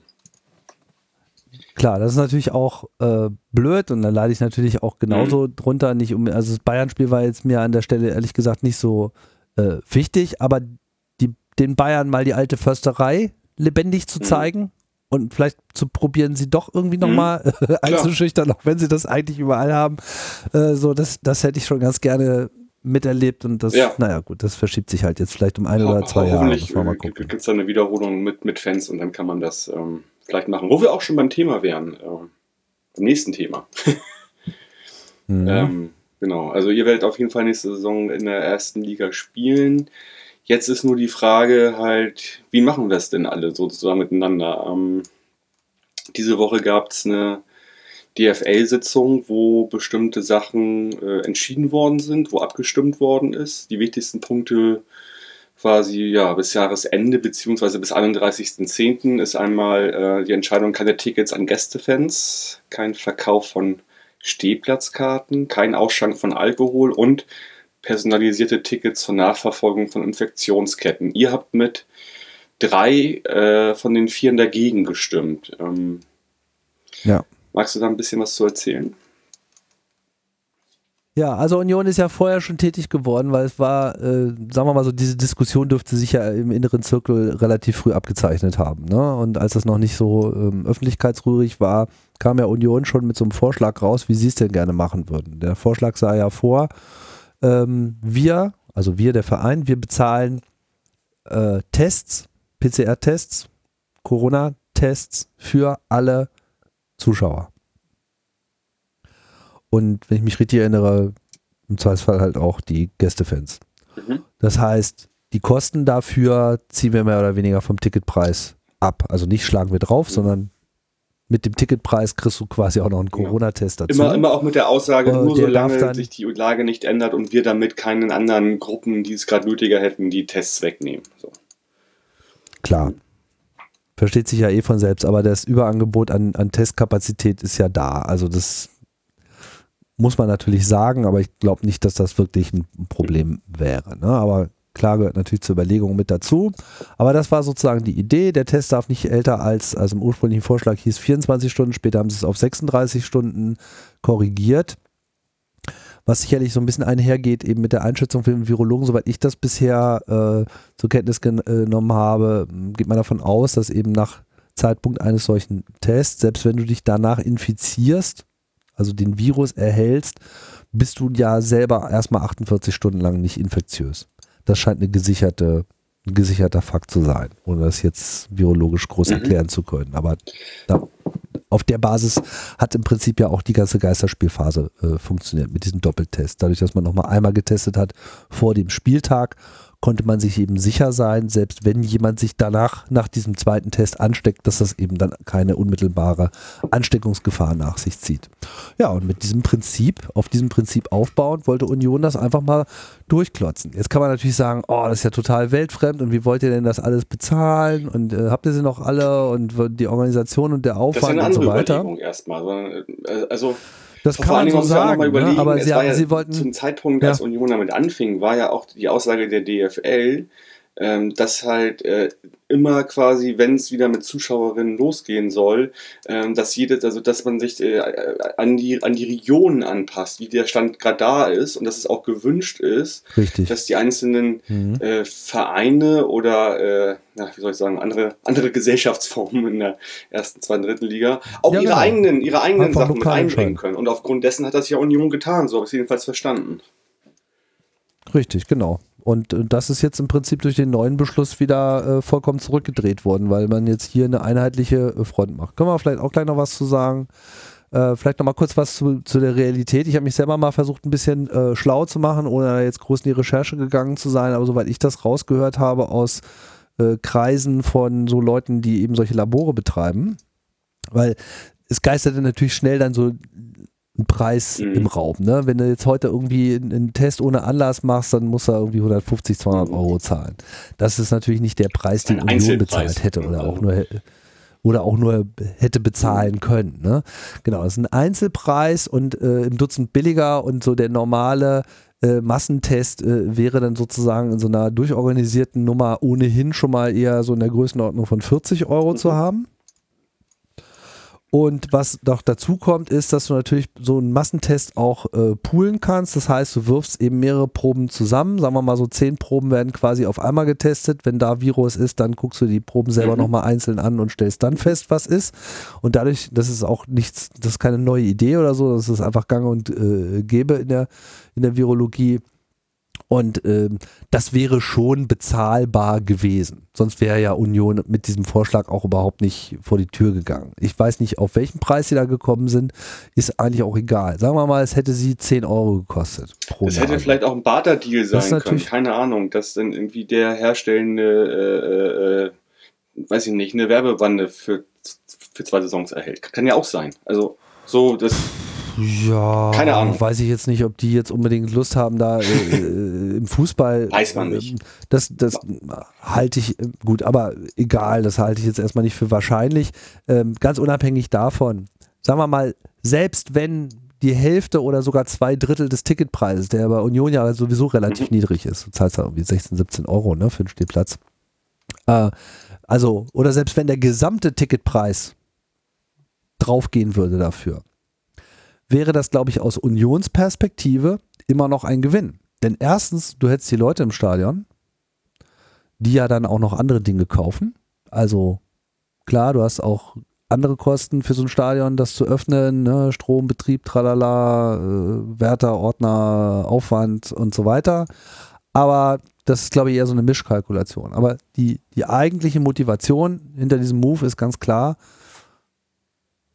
der, der Verein fühlt sich einfach seinen Mitgliedern gegenüber äh, verpflichtet. Das, die ganze, der ganze Grund, warum es Union gibt, ist Fußball für Menschen in, im Stadion zu machen. Und das ist einfach die Motivation dahinter. Das wird natürlich so in der Öffentlichkeit nicht unbedingt so gespiegelt. Ne? So, keine Ahnung, was äh, Union da alles vorgeworfen wurde, aber ich hielt einfach den, den Vorschlag, fand ich erstmal erfrischend innovativ. So, da, äh, überhaupt so erstmal an die Sache ranzugehen. Vor allem der Effekt, den das hätte. Ne? Stell dir mal vor, du würdest eben so viele zusätzliche Tests machen. Das ist dann sozusagen auch für das Monitoring unserer Gesellschaft sehr hilfreich. Das du stimmt. kannst mal eben 20.000 Leute clearen an so einem Wochenende und äh, das, das wird sozusagen, wurde jetzt in der Debatte so als eigener Wert überhaupt nicht gesehen, weil du ja quasi ohne Anlass, also der einzige Anlass ist, will Fußball gucken, ja, das ist dann der Anlass und dadurch nimmst du ja quasi so einen, so einen, so, so einen kompletten Bereich, der interessant regional äh, lokalisiert ist, nimmst du einfach und testest den regelmäßig und kannst dadurch auch das, das, das Virusgeschehen nochmal äh, in, mit interessanten Studien begleiten. Das wäre ein interessanter, das, das ist auch höchst, äh, interessantes Das ist auch höchst Abfallprodukt dabei. interessant. ne? Ich glaube, ich hatte jetzt auch noch mal gelesen bei Sebastian im Textilvergehen, wo er da so ein bisschen äh, den Verein anprangert ist, einfach irgendwie seitdem sie das verkündet haben, einfach das nicht sozusagen in der Detailtiefe auch mal erklären äh, zu wollen, zu können und da auch eine gewisse Art von Lobbyarbeit für sich selbst zu, sag ich mal, zu leisten. So, das ist einmal wir, also wir möchten testen, aber nie erklärt haben, wie sie es genau machen wollen. Ne? Also das prangert er halt so ein bisschen an, was ich auch ein bisschen nachvoll nachvollziehen kann irgendwie. Ja, ich bin mir nicht so sicher, ob sie es schon so wussten. Auf der anderen Seite hat ja Union auch so eine Strategie mit, wir verkünden eigentlich nur Dinge, die bei uns auch wirklich Ja. final sind. Okay. Und da gehe ich auch ein Stück weit mit. Also kann man so sehen, Mhm. ja, und sicherlich werden sie auch ihre, ihre äh, Lektionen jetzt äh, in puncto ähm, Interessenlobbying in der DFL aus Bundesliga-Mitglied-Perspektive neu gelernt haben und hoffentlich ihre Schlüsse Genau, daraus auch, auch Ich denke aber auch nicht, dass sie, dass sie unbedingt davon ausgegangen sind, dass sie damit durchkommen. Was sie ja bloß machen wollten, war die ganze Ja, ja. Debatte von wir beschränken uns selbst von vornherein und dann gehen wir zur Politik und sagen, bitte, Mhm. bitte, hier ist unser Minimalkonsens und können wir vielleicht hin zu unser Ziel ist Stadion voll, wie können wir es machen?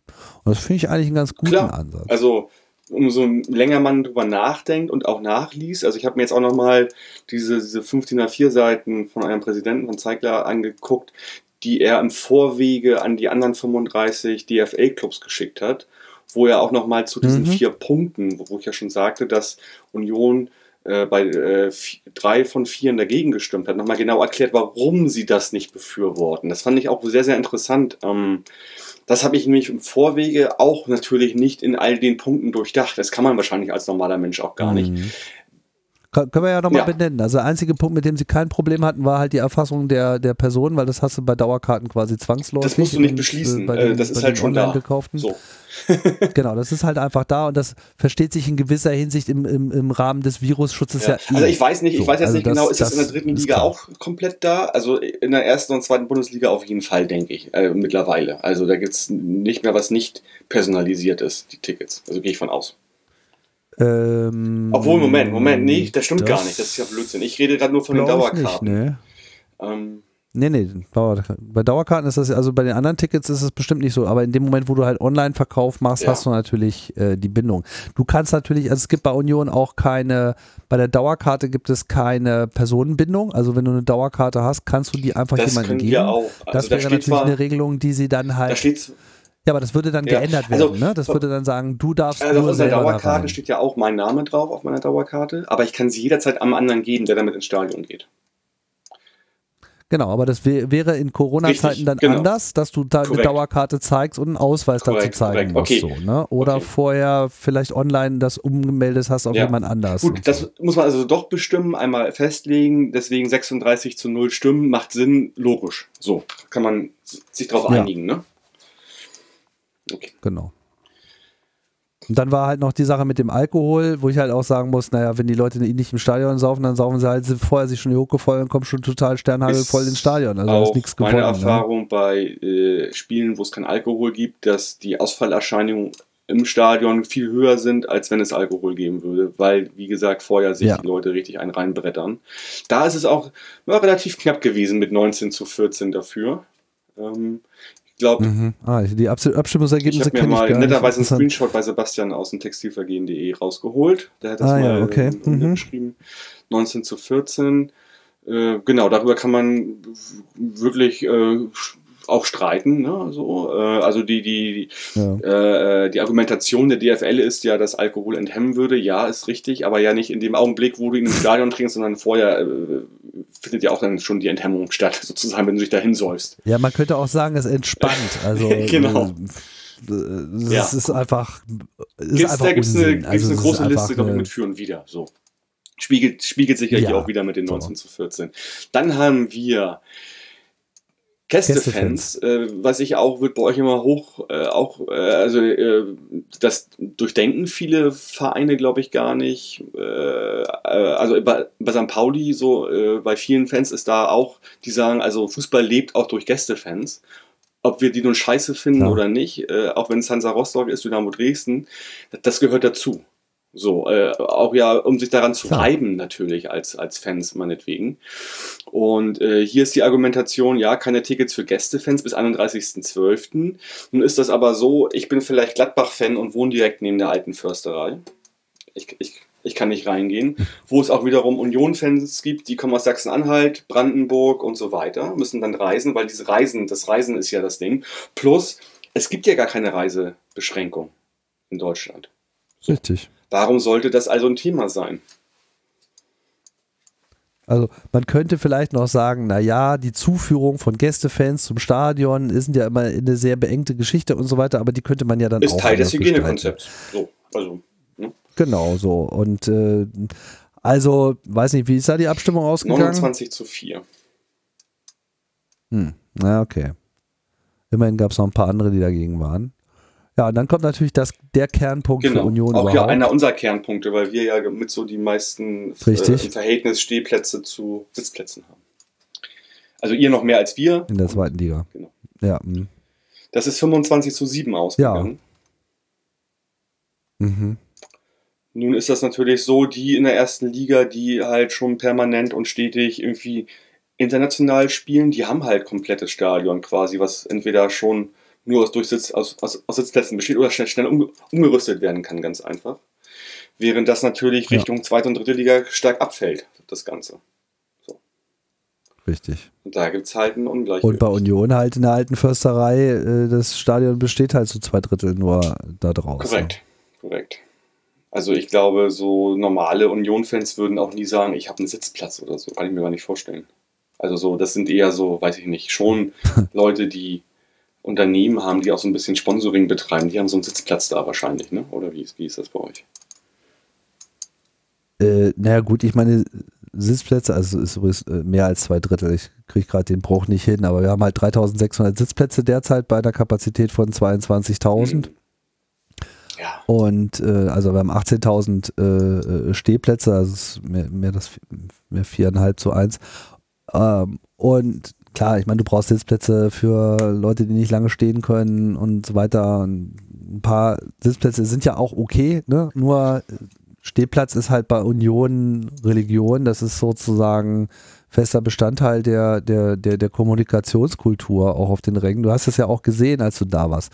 Nicht nur, dass es irgendwie früh voll ist, damit die Leute einen Platz kriegen, sondern die Zeit wird ja auch genutzt. Man geht ja dann doch auch nochmal in einen anderen Block und dann besucht man nochmal die, die da stehen und nochmal die, die da stehen. Da, da findet extrem viel statt. Das ist ein sehr wichtiges Element. Würdest du jetzt irgendwie Sitzplätze da einziehen und alle gammeln auf ihrem Platz rum und kommen nur fünf Minuten vorher, dann würde das eben so in der Breite überhaupt nicht stattfinden. Also es ist schon ein ganz wichtiges Element mal vom gemeinsamen Rumsingen und Feiern äh, mal ganz abgesehen. Ne? Und äh, klar, für Union ist es natürlich dann aber auch ein, ein wirtschaftlicher Faktor, weil wenn jetzt jeder vierte Sitzplatz besetzt werden darf, dann bedeutet das halt für Union, die dürfen da 1000, vielleicht 1200 Leute ins Stadion reinbringen, da lohnt sich das gar nicht, das Stadion zu öffnen. erstmal das. Und Also natürlich, wer, wer sollte entscheiden, wer dann rein darf? Weil ihr habt natürlich schon, Das jeder von andere euch, Problem, der eine Karte ne? hat, ist Vereinsmitglied und der Dauerkartenanteil generell ist hoch. Wie, wie, wie sollte das funktionieren? Also auch bei uns ist der Anteil ja sehr, sehr hoch der Dauerkarten. Und äh, Ich meine, wir haben die ganze Saison über schon Lotto gehabt, Mhm. so, also ab dem Dortmund-Spiel wurden die Karten verlost. genau, das hatte ich auch mal nachgelesen bei Also euch hier. die Dauerkarten genau. waren halt Dauerkarten waren halt Dauerkarten, aber alle anderen äh, Tickets und wurden verlost. Vereinsmitgliederin, äh, Mitglieder, genau. Unter den Vereinsmitgliedern, genau. Und ein theoretisches, was dann noch übrig bleibt, was natürlich nie übrig blieb, äh, hätte dann noch erworben werden können. Das fand natürlich nie statt. Also das, das trifft den Verein halt hart. Ich meine, das wird auch sehr interessant sein. Es wird ja nun wahrscheinlich so kommen. In der einen oder anderen Form, denke ich mal. Und kann gut sein, das kann ich gerade nicht so richtig einschätzen. Es gibt so bei den Fans bei Union eher so diese Haltung, ob die mehrheitsfähig ist, weiß ich noch nicht so ganz genau, aber es gibt diese Haltung, alle oder keiner. Mhm. Dass man wahrscheinlich eher dazu übergehen würde, nicht zu kommen und zu sagen, nö, so nicht. Äh, dann lieber keiner, als jetzt hier irgendwie ein paar Hansels da auf die Sitzplätze sitzen und irgendwie so ein Armutszeugnis von alter Försterei abgeben. Also keine Ahnung, wie es kommen wird. Ähm, Schwer einzuschätzen. Also das sind ja auch alles Auf jeden Punkte, Fall die sind begrenzt. Also äh, die meisten ja bis 31. Z- Ja, 2 und ne? 2. Also die, die, äh, Verkauf von Stehplatzkarten und Alkohol bis 31.10. und die Tickets an Gästefans Mhm. und die personalisierten Tickets zur Nachverfolgung bis 31.12. Das heißt ja nicht, dass Union Ja, weiterhin vielleicht an ihrem Konzept weiterarbeitet und das vielleicht dann nochmal präsentiert. Wir müssen ja auch immer überlegen, Im, im wir, November. wir ja. reden darüber äh, heute am ähm, 6. August, wenn ich mich nicht irre. Äh, das kann nächste. Woche auch schon eine ganz andere Voraussetzung wieder sein. Das wissen wir alle halt nicht. Ne? Also das, das nehmen wir an zum Ja, jetzigen Zeitpunkt, dass das so passieren könnte. Ähm, das könnte aber auch noch Mhm. ganz an, anders ausgehen. Also, dass doch keiner im Stadion ist bis zum nächsten Frühjahr, März. Wir reden ja immer noch über eine Situation, aber die Debatte wo wir keinen. Impfstoff haben. Insofern, äh, äh, ne? Genau.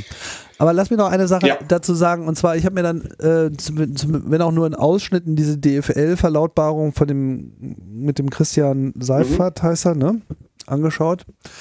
Und ähm, ich bin jetzt vielleicht nicht unbedingt so seiner Meinung in dem Fall, aber ich finde ja, dass der Typ eigentlich diese ganze DFL-Geschichte relativ souverän ja, durch diese glaubt Zeit man gar nicht, ne? dass das ja jemand auch mal mach, sagen. machen könnte, der bei Ja. der DFL ist. Das stimmt. Das ist uns aber ja auch aufgefallen, Ja, vielen bei uns. solides Auftreten, klare Kommunikation äh, und ist auch in der Lage, seine, seine, seine Punkte ähm, rüberzubringen. Und der arbeitet ja auch mit Argumentation und nicht nur mit äh, Genau. Deklaration. Ist auch wirklich eine Wohltat, wenn man die DFL seit Jahren beobachtet, ist das wirklich mal eine Wohltat tatsächlich, dieser Mensch gerade. Ähm, genau. Würde ich auch zu tendieren. Ich kenne ihn nicht so gut, deswegen will ich da nicht zu weit wow. gehen, aber ähm, sich so. Zumindest äh, macht er sich seine Ja. Gedanken. Ne? Und jetzt habe ich mal versucht, das Ganze mal aus der DFL-Perspektive zu sehen. Weil ich glaube, und das ist auch, sagen wir mal, nicht die Rolle, die Union zu spielen hat oder auch nicht die Rolle, die St. Pauli zu spielen hat in dieser ganzen Diskussion. Von daher sind die da auch erstmal außen vor. Er hat halt eine andere Rolle. Er ist die Rolle zwischen den Vereinen und der Öffentlichkeit. In dem Fall. Und damit natürlich auch der Politik. Ne? Da ist kein weiter Weg vom, von der DFL bis zum Bundeskanzleramt. Davon kann man nicht ausgehen. Sondern das, die wissen im Bundeskanzleramt, Fußball ist wichtig in Deutschland. Mhm. Ne? Also kann man scheiße finden, aber ist so. Und ähm, dementsprechend ist es so ein Politikum. Und es kam wieder so ein Wort hoch, was ich schon mal gehört hatte, nämlich das mit dieser Sonderrolle. Und erinnerst du dich noch, wie das losging mit dieser ganzen Debatte um Geisterspiele Mhm. und so weiter, wie der Seifert auch relativ, ah, weiß nicht, entgeistert ist vielleicht das falsche Wort, aber so ein bisschen so dieses, bisschen gehadert hat mit diesem Wort. Wie Sonderrolle. Wir haben eine Sonderrolle. Klar, kann man natürlich jetzt schnell sagen, so, ja, natürlich, ihr seid ja der Fußball und ihr kriegt ja diese ganze Aufmerksamkeit, ihr habt ja diese Öffentlichkeit und habt das ganze Geld und, und so weiter und, und jetzt wollt ihr euch was rausnehmen, was die anderen nicht haben. So war ja die Mhm. Debatte am Anfang, Ja. Tests und so. Und ähm, naja, die Argumentation fand ich dann aber eigentlich auch ganz überzeugend, dass sie meinten so, naja, nee, wie, wieso?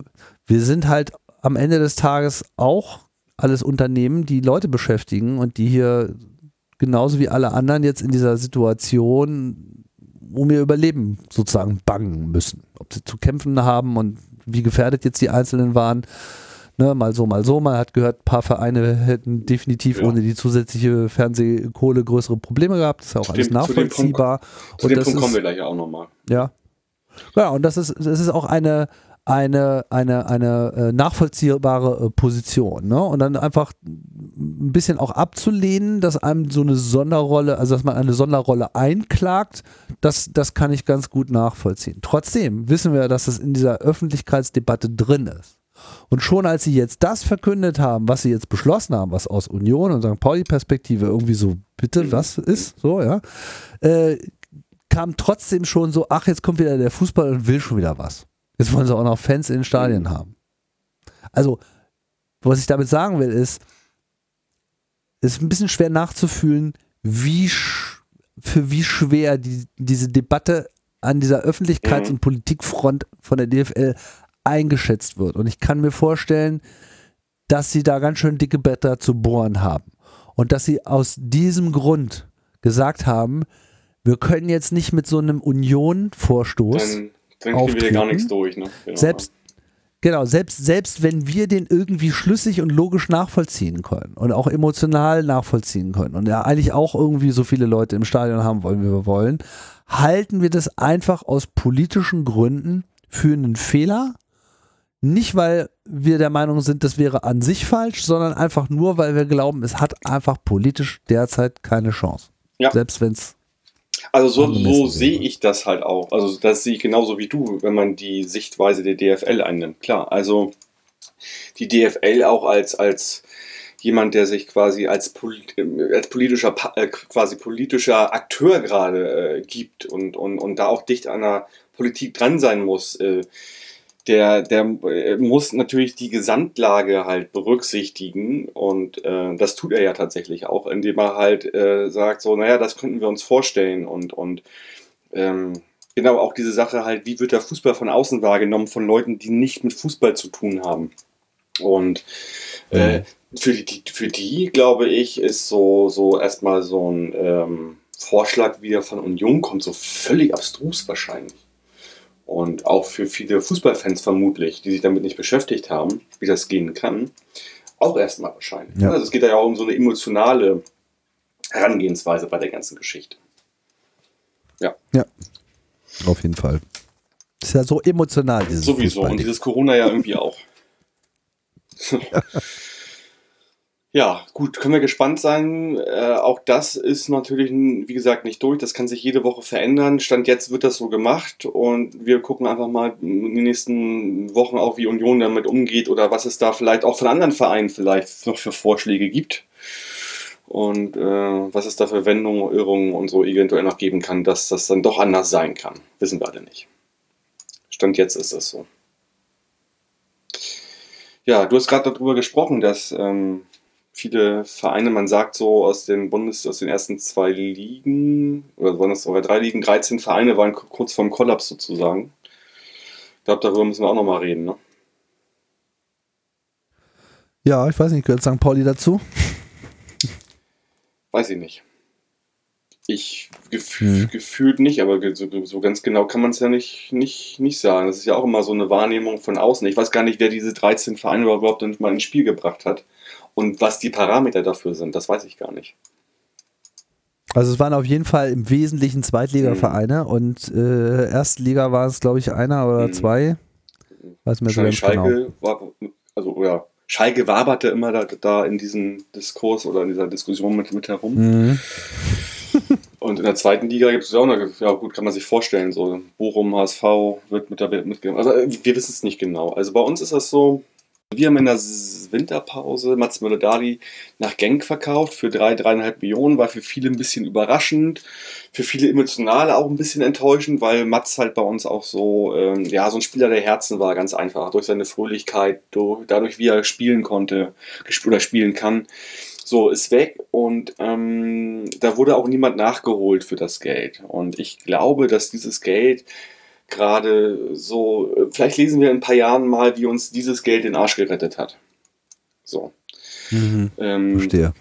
Ansonsten äh, war ich auch mal vor einiger Zeit so in, in so, einer, so einer internen Geschichte bei St. Pauli. Ich weiß so äh, ein bisschen, wie die Strukturen sind, Kostenstrukturen, wie viel Prozent, sage ich mal, aus dem Ticketing kommen und so. Darüber wurde da auch gesprochen.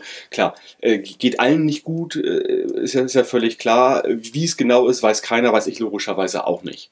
So, ich, ich sehe gerade, wenn Spieler kommen, das sind eher so Sachen, wo die halt äh, ja ohne Ab Ablösen kommen. So, da guckt St. Pauli drauf, dass da halt äh, nicht zu viel Geld rausgeht. Wir haben ja eh eine ganz neue Situation mit neuen Trainer, Trainerteam auch, vor allen Dingen jü- jü- jüngste Trainerteam im deutschen Fußball. Ich weiß nicht, ob du es wusstest.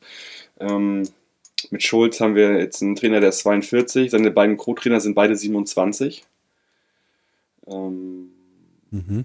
also wir beschreiten da ganz neue Wege gerade, haben aber tolle, finde- wie ich finde, neue Zugänge bekommen mit äh, Ditkin und ähm, Chiré von Wien Wiesbaden, Paccarada, linker Verteidiger von Sandhausen und heute wurde Rodrigo Salazar bekannt gegeben von Eintracht Frankfurt, der aber eher ein unbeschriebenes Blatt ist, auch äh, bisher nicht irgendwie großartig Profifußball in Europa gespielt hat, irgendwie.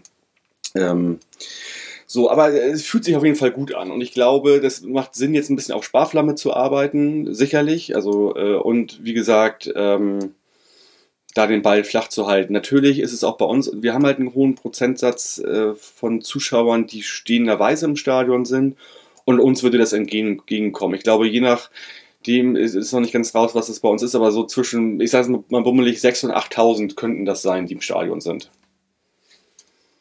Da ist auch die Frage, ob sich das halt bei knapp 30.000 lohnt, da die Türen aufzumachen. Weiß ich nicht. Auf jeden Fall nicht so sehr wie 30.000. Das stimmt. Und es ist auch die Frage, ob da noch dieselbe Stimmung, äh, Stimmung irgendwie Genau. aufkommen kann. Ne? Ja. Ist ja schon fast so ein bisschen wie die dritte Liga. Ne? So, und wir haben jetzt halt ein paar Spieler von der Payroll, würde ich sagen, die halt doch ein bisschen den Etat angeknabbert haben. Diamantakos wird nicht ganz günstig gewesen sein.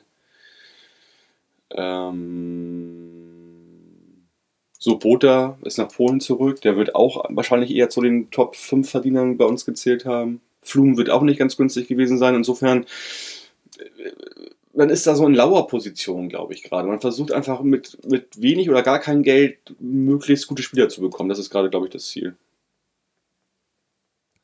Ja, wobei natürlich dann dadurch auch die Preise sinken. Ne? Genau. Das ist natürlich auch klar, Logisch. dass man jetzt nicht mehr so viel Geld in die Hand nehmen muss. Das ist halt einfach, der Verfall ist äh, einfach da und das ist ja eigentlich auch mal ganz, äh, ganz angenehm. Ja, genau. Aber natürlich äh, hinkt ja auch sehr viel im Strukturellen in diesem Profi, Profi-Business. Deswegen gab es ja auch dieses Positionspapier, was letzten Freitag, also knapp vor einer Woche veröffentlicht worden ist von St. Pauli, was nochmal erklärt worden ist in dieser Woche in der PK von unserem Präsident Oke Göttlich zusammen mit ähm, Sven vom Fanladen und Henning, der da auch äh, sehr äh, engagiert war in den letzten Wochen, das mit auszuarbeiten. Das war so ein Zusammenschluss von äh, Verein und äh, aktiver Fanszene auch oder, oder Fans, Fans sage ich einfach mal, die über Wochen halt da äh, ähm, Punkte aufgestellt haben, wie ein besserer Fußball möglich wäre. Und der quasi im Kern ja auch sagt, dass äh, es einfach, dass die Fernsehgelder gerechter verteilt werden müssen. Auf nationaler Ebene ist das noch generell ganz gut gerecht verteilt. Aber auch da wäre es wünschenswert, wenn das einfach gleichrangig ausgeschüttet wird auf alle 36 DFL-Vereine.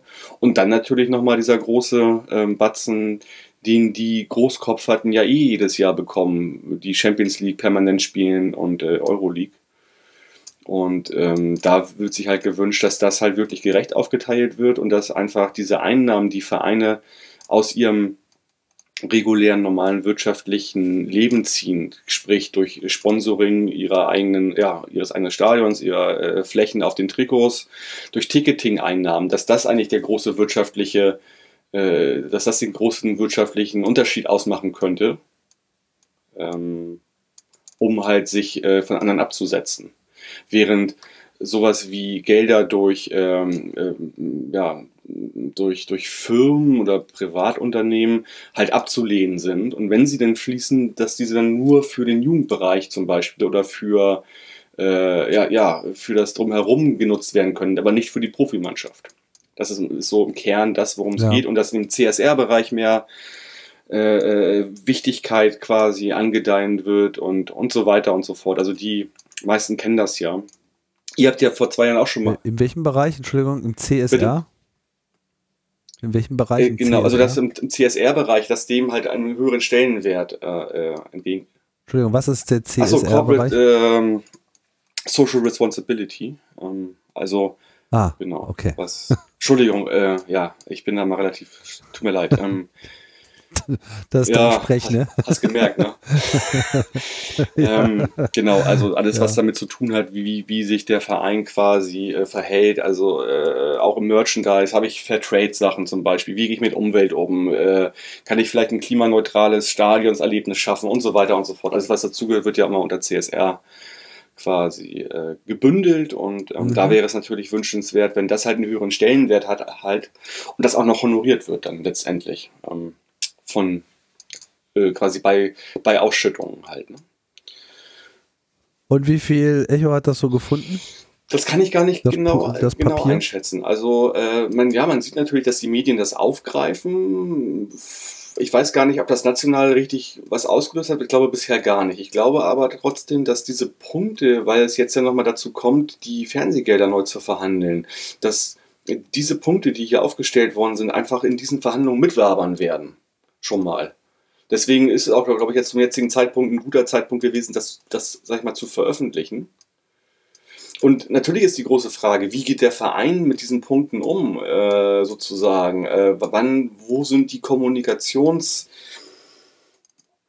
oder die Kommunikationsanlässe, um diese Sache immer wieder, wieder zu streuen? Das wird die Zukunft zeigen. Ähm, ich hoffe nicht, dass es einfach jetzt so sozusagen verpufft. Ne? Also äh, das muss natürlich mit Leben gefüllt werden. Also das heißt in erster Linie, glaube ich, Vernetzung mit anderen Vereinen. Das ist wichtig.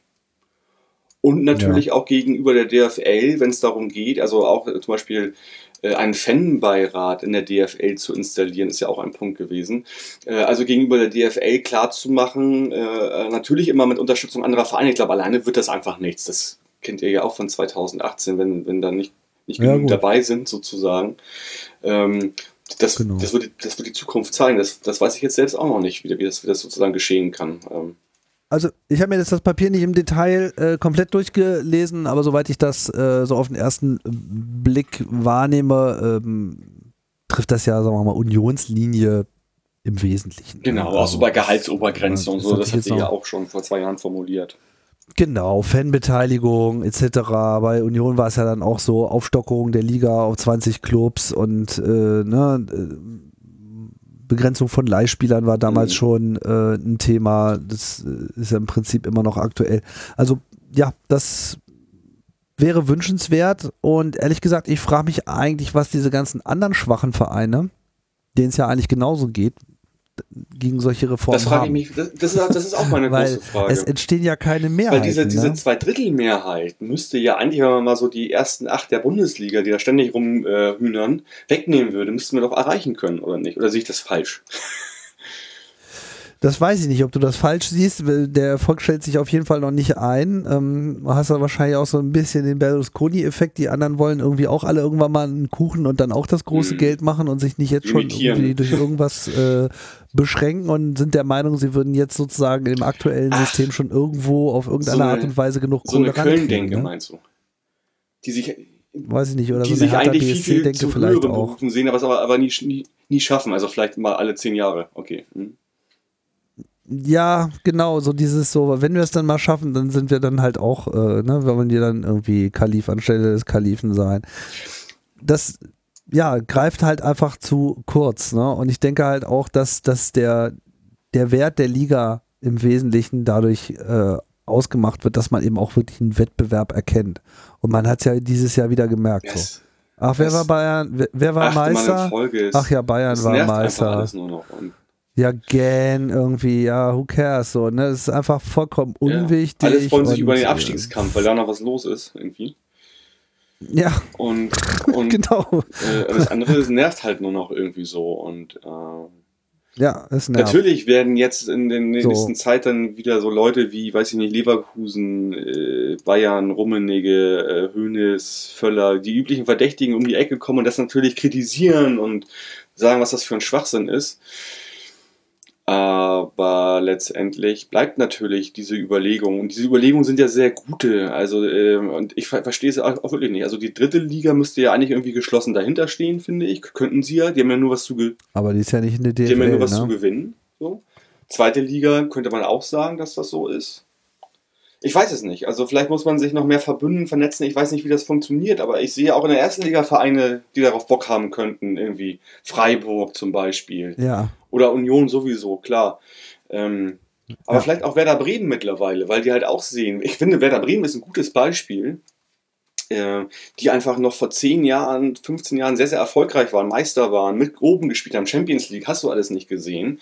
Und die einfach zwei, drei Saisons ohne diese Teilnahme komplett nach unten, unten gerissen haben. Und, und die einfach das nie wieder aufholen Mhm. können.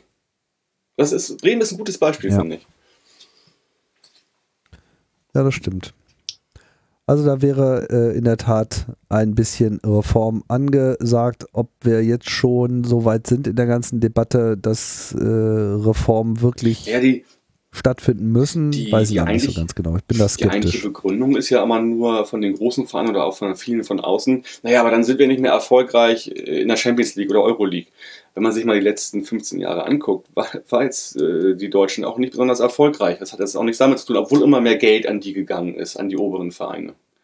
Also kann das eigentlich auch keiner. Und wieso, wieso sollten wir eigentlich deren Status international stärken? Was, was bringt uns das als Verein, als Union Berlin und St. Pauli? Also mir bringt das gar nichts. So, und ähm, Nee, ich meine, ist ja schön, wenn die international erfolgreich sein wollen, aber das, das ist ja nicht die Aufgabe Nee. der Bundesliga, äh, äh, einzelnen Vereinen internationale Erfolge zu schenken. Wenn sie die haben, ist ja alles super, ja, aber davon hängt ja nicht Nee. die Existenz und auch nicht die Identität der wir sind Bundesliga. hier erstmal 36 gleichrangige Lizenznehmer bei der, bei der, bei der DFL. So. Und ähm, Ja. eine starke Liga oder starke Ligen können nur funktionieren, wenn halt Wettbewerb da ist und den gibt es halt nicht mehr. So So, muss man, mal, muss man mal schleunigst ändern. Gut, Da kriegen wir jetzt aber keine ordentliche Debatte hin, weil wir sind uns dazu einig. ja, das haben wir ja oft so, Tim. Das bringt ja nichts. Deswegen bist du ja bei Union und bei St. Pauli. Wir sind ja einfach näher als viele andere. Das ist, das ist ja nun mal so. Sonst hätte ich mir ja jetzt hier jemanden einladen müssen von, von Wolfsburg irgendwie. Vielleicht. Oder so. Kannst du ja nächstes Mal Nee, machen. mach ich nicht. Ich mache nur eine Sonderfolge diesen, diesen Sommer. Mach ich mit dir. Gut. Ähm, ja, schauen wir mal irgendwie. Was ist denn hier mit euch? Wo geht's? Ach, ihr, ihr habt doch schon euren Pokalgegner, einer von wenigen. Ja, was, ähm, Karlsruhe, Karlsruhe. glaube ich, ne? Absteiger. Oh, ja. Oha, ja, Karls, ja, Karlsruhe. Das ist auch so einer dieser wenigen Vereine, die, wo- es- Leute gibt, die nicht so mögen. ja, mal gucken. Also da haben wir natürlich äh, eine Chance, aber pff, weiß ja, Pokal. Mal schauen. Wir sind relativ weit gekommen, dadurch, dass wir äh, dieses Jahr noch Freiburg ausgeschaltet haben. Bei Leverkusen war dann Stimmt. Ende. Da hat es dann nicht mehr äh, gereicht, aber da hatten wir halt irgendwie rote Karte bekommen und dann ist irgendwie alles auseinandergefallen. Bis dahin sah es eigentlich noch ganz gut aus. Mal schauen. Pokal ist am Ende nicht so wichtig. Es zählt halt mal wieder nur der Klassenerhalt und ähm, ja, sieht ganz gut aus. Unser äh, super Sport, äh, Sportdirektor hat schon wieder ordentlich eingekauft. Ja, ach ja, heute Max Kruse. Herzlichen Glückwunsch. Bekannt bei St. Pauli äh, aus Film, Funk und äh, Stimmt, der war ja auch mal bei aus euch. Film, Funk genau. und Mhm. Spielcasinos. Ähm, Genau. Und Gentner bleibt, Subotic äh, bleibt. Wir haben nach wie vor unseren äh, Captain, also die aber ich finde auch nochmal neben Kruse äh, da. ist der absolute Monster-Move, muss man ganz ehrlich sagen, ist, ist wirklich Robin Knoche, ne? Der ist 28, spielt seit 15 Jahren bei Wolfsburg und hat immer viel Stamm gespielt in den letzten 8 bis 10, 8, 9 Jahren. Schon jung dazugekommen. Der ist gerade 28, den habt ihr Mhm. euch geholt. Das ist ein gestandener, sowas von gestandener Innenverteidiger. Also das ist, ist echt ein Monster-Move, finde ich. Ich bin gespannt. Also ich habe ihn mir ehrlich gesagt noch nicht so äh, angeschaut Mhm. bisher und äh, für, für mich äh, ist viel äh, Überraschung drin. Wir haben ja dann auch noch diesen Äh, Schlotterbeck-Tausch. Das sind, Den einen Schlotterbeck hin zu Ja, ne? Freiburg, den anderen Das sind wieder Brüder, zurück. ne? Ja, das Der eine Brüder. kommt von Ja, Freiburg, ja. der andere war ausgeliehen, geht zurück, irgendwie sowas, ne? Genau, jetzt leihen wir uns den Ist auch anderen geil, aus. okay. Die Schlotterbecks müssen einmal- einmal, einmal- einmal alle durchgehen, bevor antreten. die spielen dürfen. Bei euch im Köpenick, okay. Genau. Ja. Das einzige Drama, und wo, wo jeder so eine Träne äh, im Auge hat, das ist natürlich unser Keeper. Ne? Also, Ja, ich weiß ja auch, dass du mal so geschwärmt hast, äh, alleine, dass er halt mit Ach, seinen Superkräften, so den stahlblauen Augen, jede, jeden Ball abwehrt.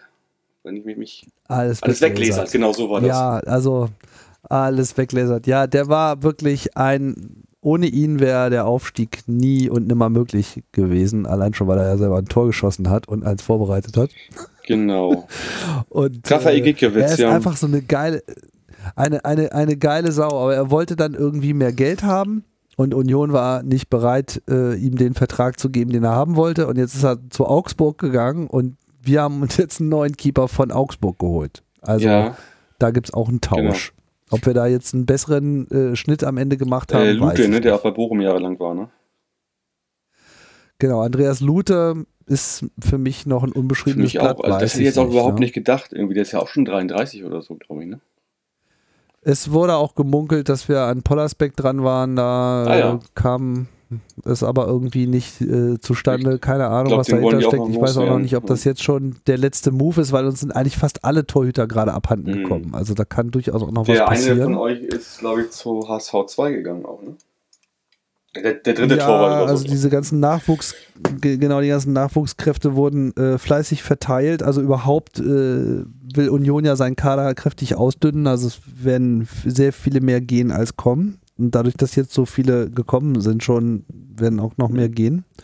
Vor allem unser äh, super äh, Spitzenstürmer äh, Sebastian Andersson steht eigentlich so auf dem Sprung. Ja, schade, ne? Also- Was, was ist mit dem? Was wird da ins Spiel gebracht? Wohin soll er gehen? Für wie viel? Naja, er hat im Prinzip noch Vertrag, aber er hat halt eine Ausstiegsklausel ab einem bestimmten Ablösesumme, die nochmal extra höher ist, wenn es sich dabei um einen äh, Premier Mhm. League äh, oder vielleicht auch Schottland, weiß ich nicht ganz genau, äh, Verein handelt. Dann darf er gehen. es wird jetzt so, weil wir jetzt auch noch mal äh, ja, den Max Kruse geholt haben und noch diesen Cedric Teuchert von äh, Schalke geholt haben und diesen Japaner Keito Endo Mm, ja. geholt haben, also drei neue Leute im Sturm, macht es auf mich schon so den Eindruck, als ob sie damit gehen, äh, damit rechnen, dass wir jetzt, Also- wenn wir diese Sendung hier aufgenommen haben, dass irgendwann verkündet wird, Ja. dass er dann auch noch geht. Geht auch erst nächste Woche raus, die Sendung, dauert ein paar Tage. Ähm, insofern das schon mal erwähnt. Dann wissen das Genau. alle schon. Äh, aber hier, Genau. äh, sag mal, äh, so Max Kruse, ne, der ist damals für 13 Millionen vom Bremen in, die- in die Türkei gegangen. Äh, was, wie, wie macht ihr das denn? Also, kommt, Ich, soweit ich weiß, ist der ablösefrei, Ja. weil der ist ja irgendwie aus seinem Vertrag rausgegangen, weil er nicht bezahlt wurde. ja, aber das ist, ja, ist ja noch vor Gericht, hat- aber der hat ja einen Wert. Also, die haben mal 13 Millionen für den bezahlt. Das ist ja, also, das sind ja nicht einfach so. Das ist auf jeden Fall ein guter Deal für Union, Kriegt glaube der, ich. kriegt der umsonst? Das kann ich mir nicht vorstellen. Ich habe nichts davon Okay. gelesen, dass wir große Das- Ablösesummen zahlen, geschweige denn glaube ich, dass wir äh, welche Das zahlen beobachte können. ich nochmal. Ähm, genau, ich Ja. meine, wenn jetzt zum Beispiel so ein, so ein auf jeden Fall wundern. Andersen wird ja auch nicht für wenig Geld weggehen. Das wären ja vielleicht auch so Gelder.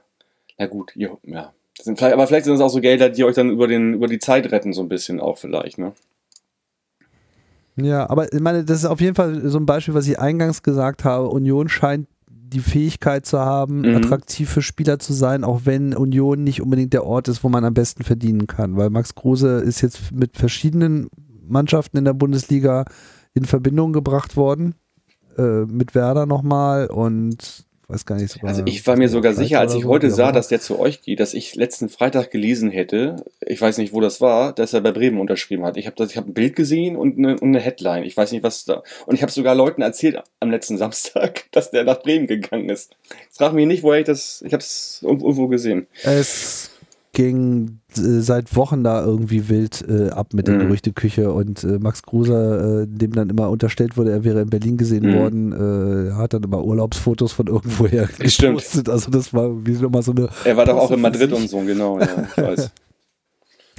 Ja, also ich bin auf jeden Fall beruhigt. Es sieht aus, als ob wir jetzt schon zum Trainingsstart eine ganz ordentliche Verstärkung am Start haben. Das ist jetzt sicherlich noch nicht äh, der Schlussstrich und dann diese ganze äh, Spielergeschichte, aber zumindest gibt es jetzt so ein Team, mit dem der aus Fischer planen kann. Was auf jeden Fall anzudeuten scheint, ist, dass Union ähm, sich in die Lage versetzen will oder eben auch stark vorhat, äh, mit einer anderen Strategie ans Mhm. Feld zu gehen und wegzukommen von dem reinen Kämpffußball hin zu einem, wir spielen auch ein bisschen mit, weil du hast halt so elegante Leute jetzt wie diesen Japaner oder eben auch Max Kruse, sind einfach, die stehen einfach ein bisschen für einen anderen Stil und Mhm. ähm, ja, dann wird vielleicht nicht immer nur mit langen Bällen auf Sebastian Andersens Ja, so, Kopf so ein gezielt, bisschen. mhm. sondern wir denken uns So ein bisschen Neues wie aus. die Metamorphose von Heidenheim in der zweiten Liga, die auch erst so angefangen haben und mittlerweile ja ein sehr, Mhm. sehr Ballbesitz, äh, also ein Spiel haben, was ja auf Ballbesitz ausgerichtet ist, zum Beispiel. Ne? Ja, alles Fahrer Frank, den hätte ich ja, Ja, da- gerne in der Bundesliga. Da bist du neidisch, ne, dass wir ja den im Podcast hatten, ne? Oh, ich habe auch, äh, ja, ich habe mir die, die, die Folge habe ich mir mit großer Begeisterung angehört. Das war ja, Ja, wirklich liebe Grüße an. Tim. Hat, Super Typ. hat Tim lange dran gearbeitet. Ähm, Ja. und dann hat, hatten, Hat er hatten wir gut ihn. gemacht. Und äh, er hatte auch schon sein Commitment gegeben, auch in der nächsten Saison, wenn sie nicht aufsteigen, was sie ja nicht äh, sind, wieder bei uns zu sein. Ja. Insofern, also du siehst auch, der Ah. Millanton entwickelt sich. Vielleicht kriegen wir ja nächste Saison auch nochmal einen zweiten Trainer vors ähm, Mikrofon und so entwickeln wir uns halt auch weiter. Genau. Wow. Ja, Podcasting wird immer Wahnsinn, ne? interessanter. Auf einmal ist ist alles Podcasting. So. Und Ich bin ja auch ein großer Freund, äh, bin ja auch ein großer Freund des äh, Podcasts von ähm, äh, Ewald Lien. Ewald. du meinst den 16er? Natürlich. Oh Mann, ey. Blockade, der ich kann, 16er, ich genau. kann, ja, ist, also er ist super, Lean. Ähm, ich finde sein, sein, sein, sein Co dort immer so ein bisschen geht so. Also ich würde, ich würde, ist ein bisschen schwierig, ja. Aber es Michael ist halt Born, einfach ja. trotzdem seine Herangehensweise. Ich beziehe das jetzt mal explizit auf, auf, auf Ewald. Er hat äh, auch so eine erfrischende. Äh, also man merkt auch, dass er irgendwie St. Pauli auch schon ganz gut eingeatmet zu haben ja, scheint. das Oder hat er auch schnell einfach gehabt. schon immer das so. hat er auch ja. schnell gehabt. Genau. passt, passt auf jeden Fall immer noch wie Arsch auf Eimer. Ja. Und das ist auch ein sehr, sehr erfrischender äh, Blick auf, auf das Fußballgeschehen. Und äh, insofern wenn ihr irgendwas gewonnen hat in der Corona-Zeit, dann sind es ja wohl Podcasts. Genau, Podcast hat sich entwickelt, genau. Hast du schon 2005 gesagt, dass das mal das große Ding wird? Jetzt, jetzt ist es soweit anscheinend. Ne? Tim, ich finde, das ist ein gutes Schlusswort. Wie immer, ich hatte ja gesagt, Ja. zwei Halbzeiten. Äh, ich habe gedacht, so inner innerlich, naja, wenn du mit Tim bei so einer Sendung unter zwei Stunden, so bei zwei Stunden rauskommst, ist auch gut. Jetzt sind wir bei 1,45. äh, ist für uns für die, für die Millern-Tonhörerin eine sehr lange Sendung tatsächlich für das VDS-NDS-Format. Für dich ist es ein Lacher. Ist, glaube ich, noch ein bisschen weniger. Ich ja, schwitz- schon. Es ist eigentlich ein Spiel Ich schwitze mir hier einen ab und brauche jetzt dringend ein kaltes normal. Bier. So. Alles Tim, klar. Das Vielen, vielen Dank auch. für deine War Zeit schön. und ähm, ich bin gespannt, was äh, generell wird, was mit Union wird. Bei St. Pauli habe ich auch ganz gute, äh, ein gutes Gefühl irgendwie und wir schauen mal, vielleicht reden wir nächste Saison wieder, mal gucken, wie es klappt. Genau, wenn Platz ist, dann komme ich auch mal wieder ins, Ja, du warst ja eigentlich vorgesehen, äh, wenn, nach, man, wenn man rein kann. Ich war gegen, vorgesehen. aber- genau, St. Pauli gegen Nürnberg als, als Revanche für die Einladung gegen Gladbach bei euch und dann kam dieses äh, Dings hier dazwischen, da keiner mehr ins Stadion. Das war auch das erste Ja, leider, Geisterspiel. ne? genau. genau. Hm. Gut, Tim, schönen Abend für dich. Bis bald. Alles klar. Bis Liebe bald. Grüße nach Berlin.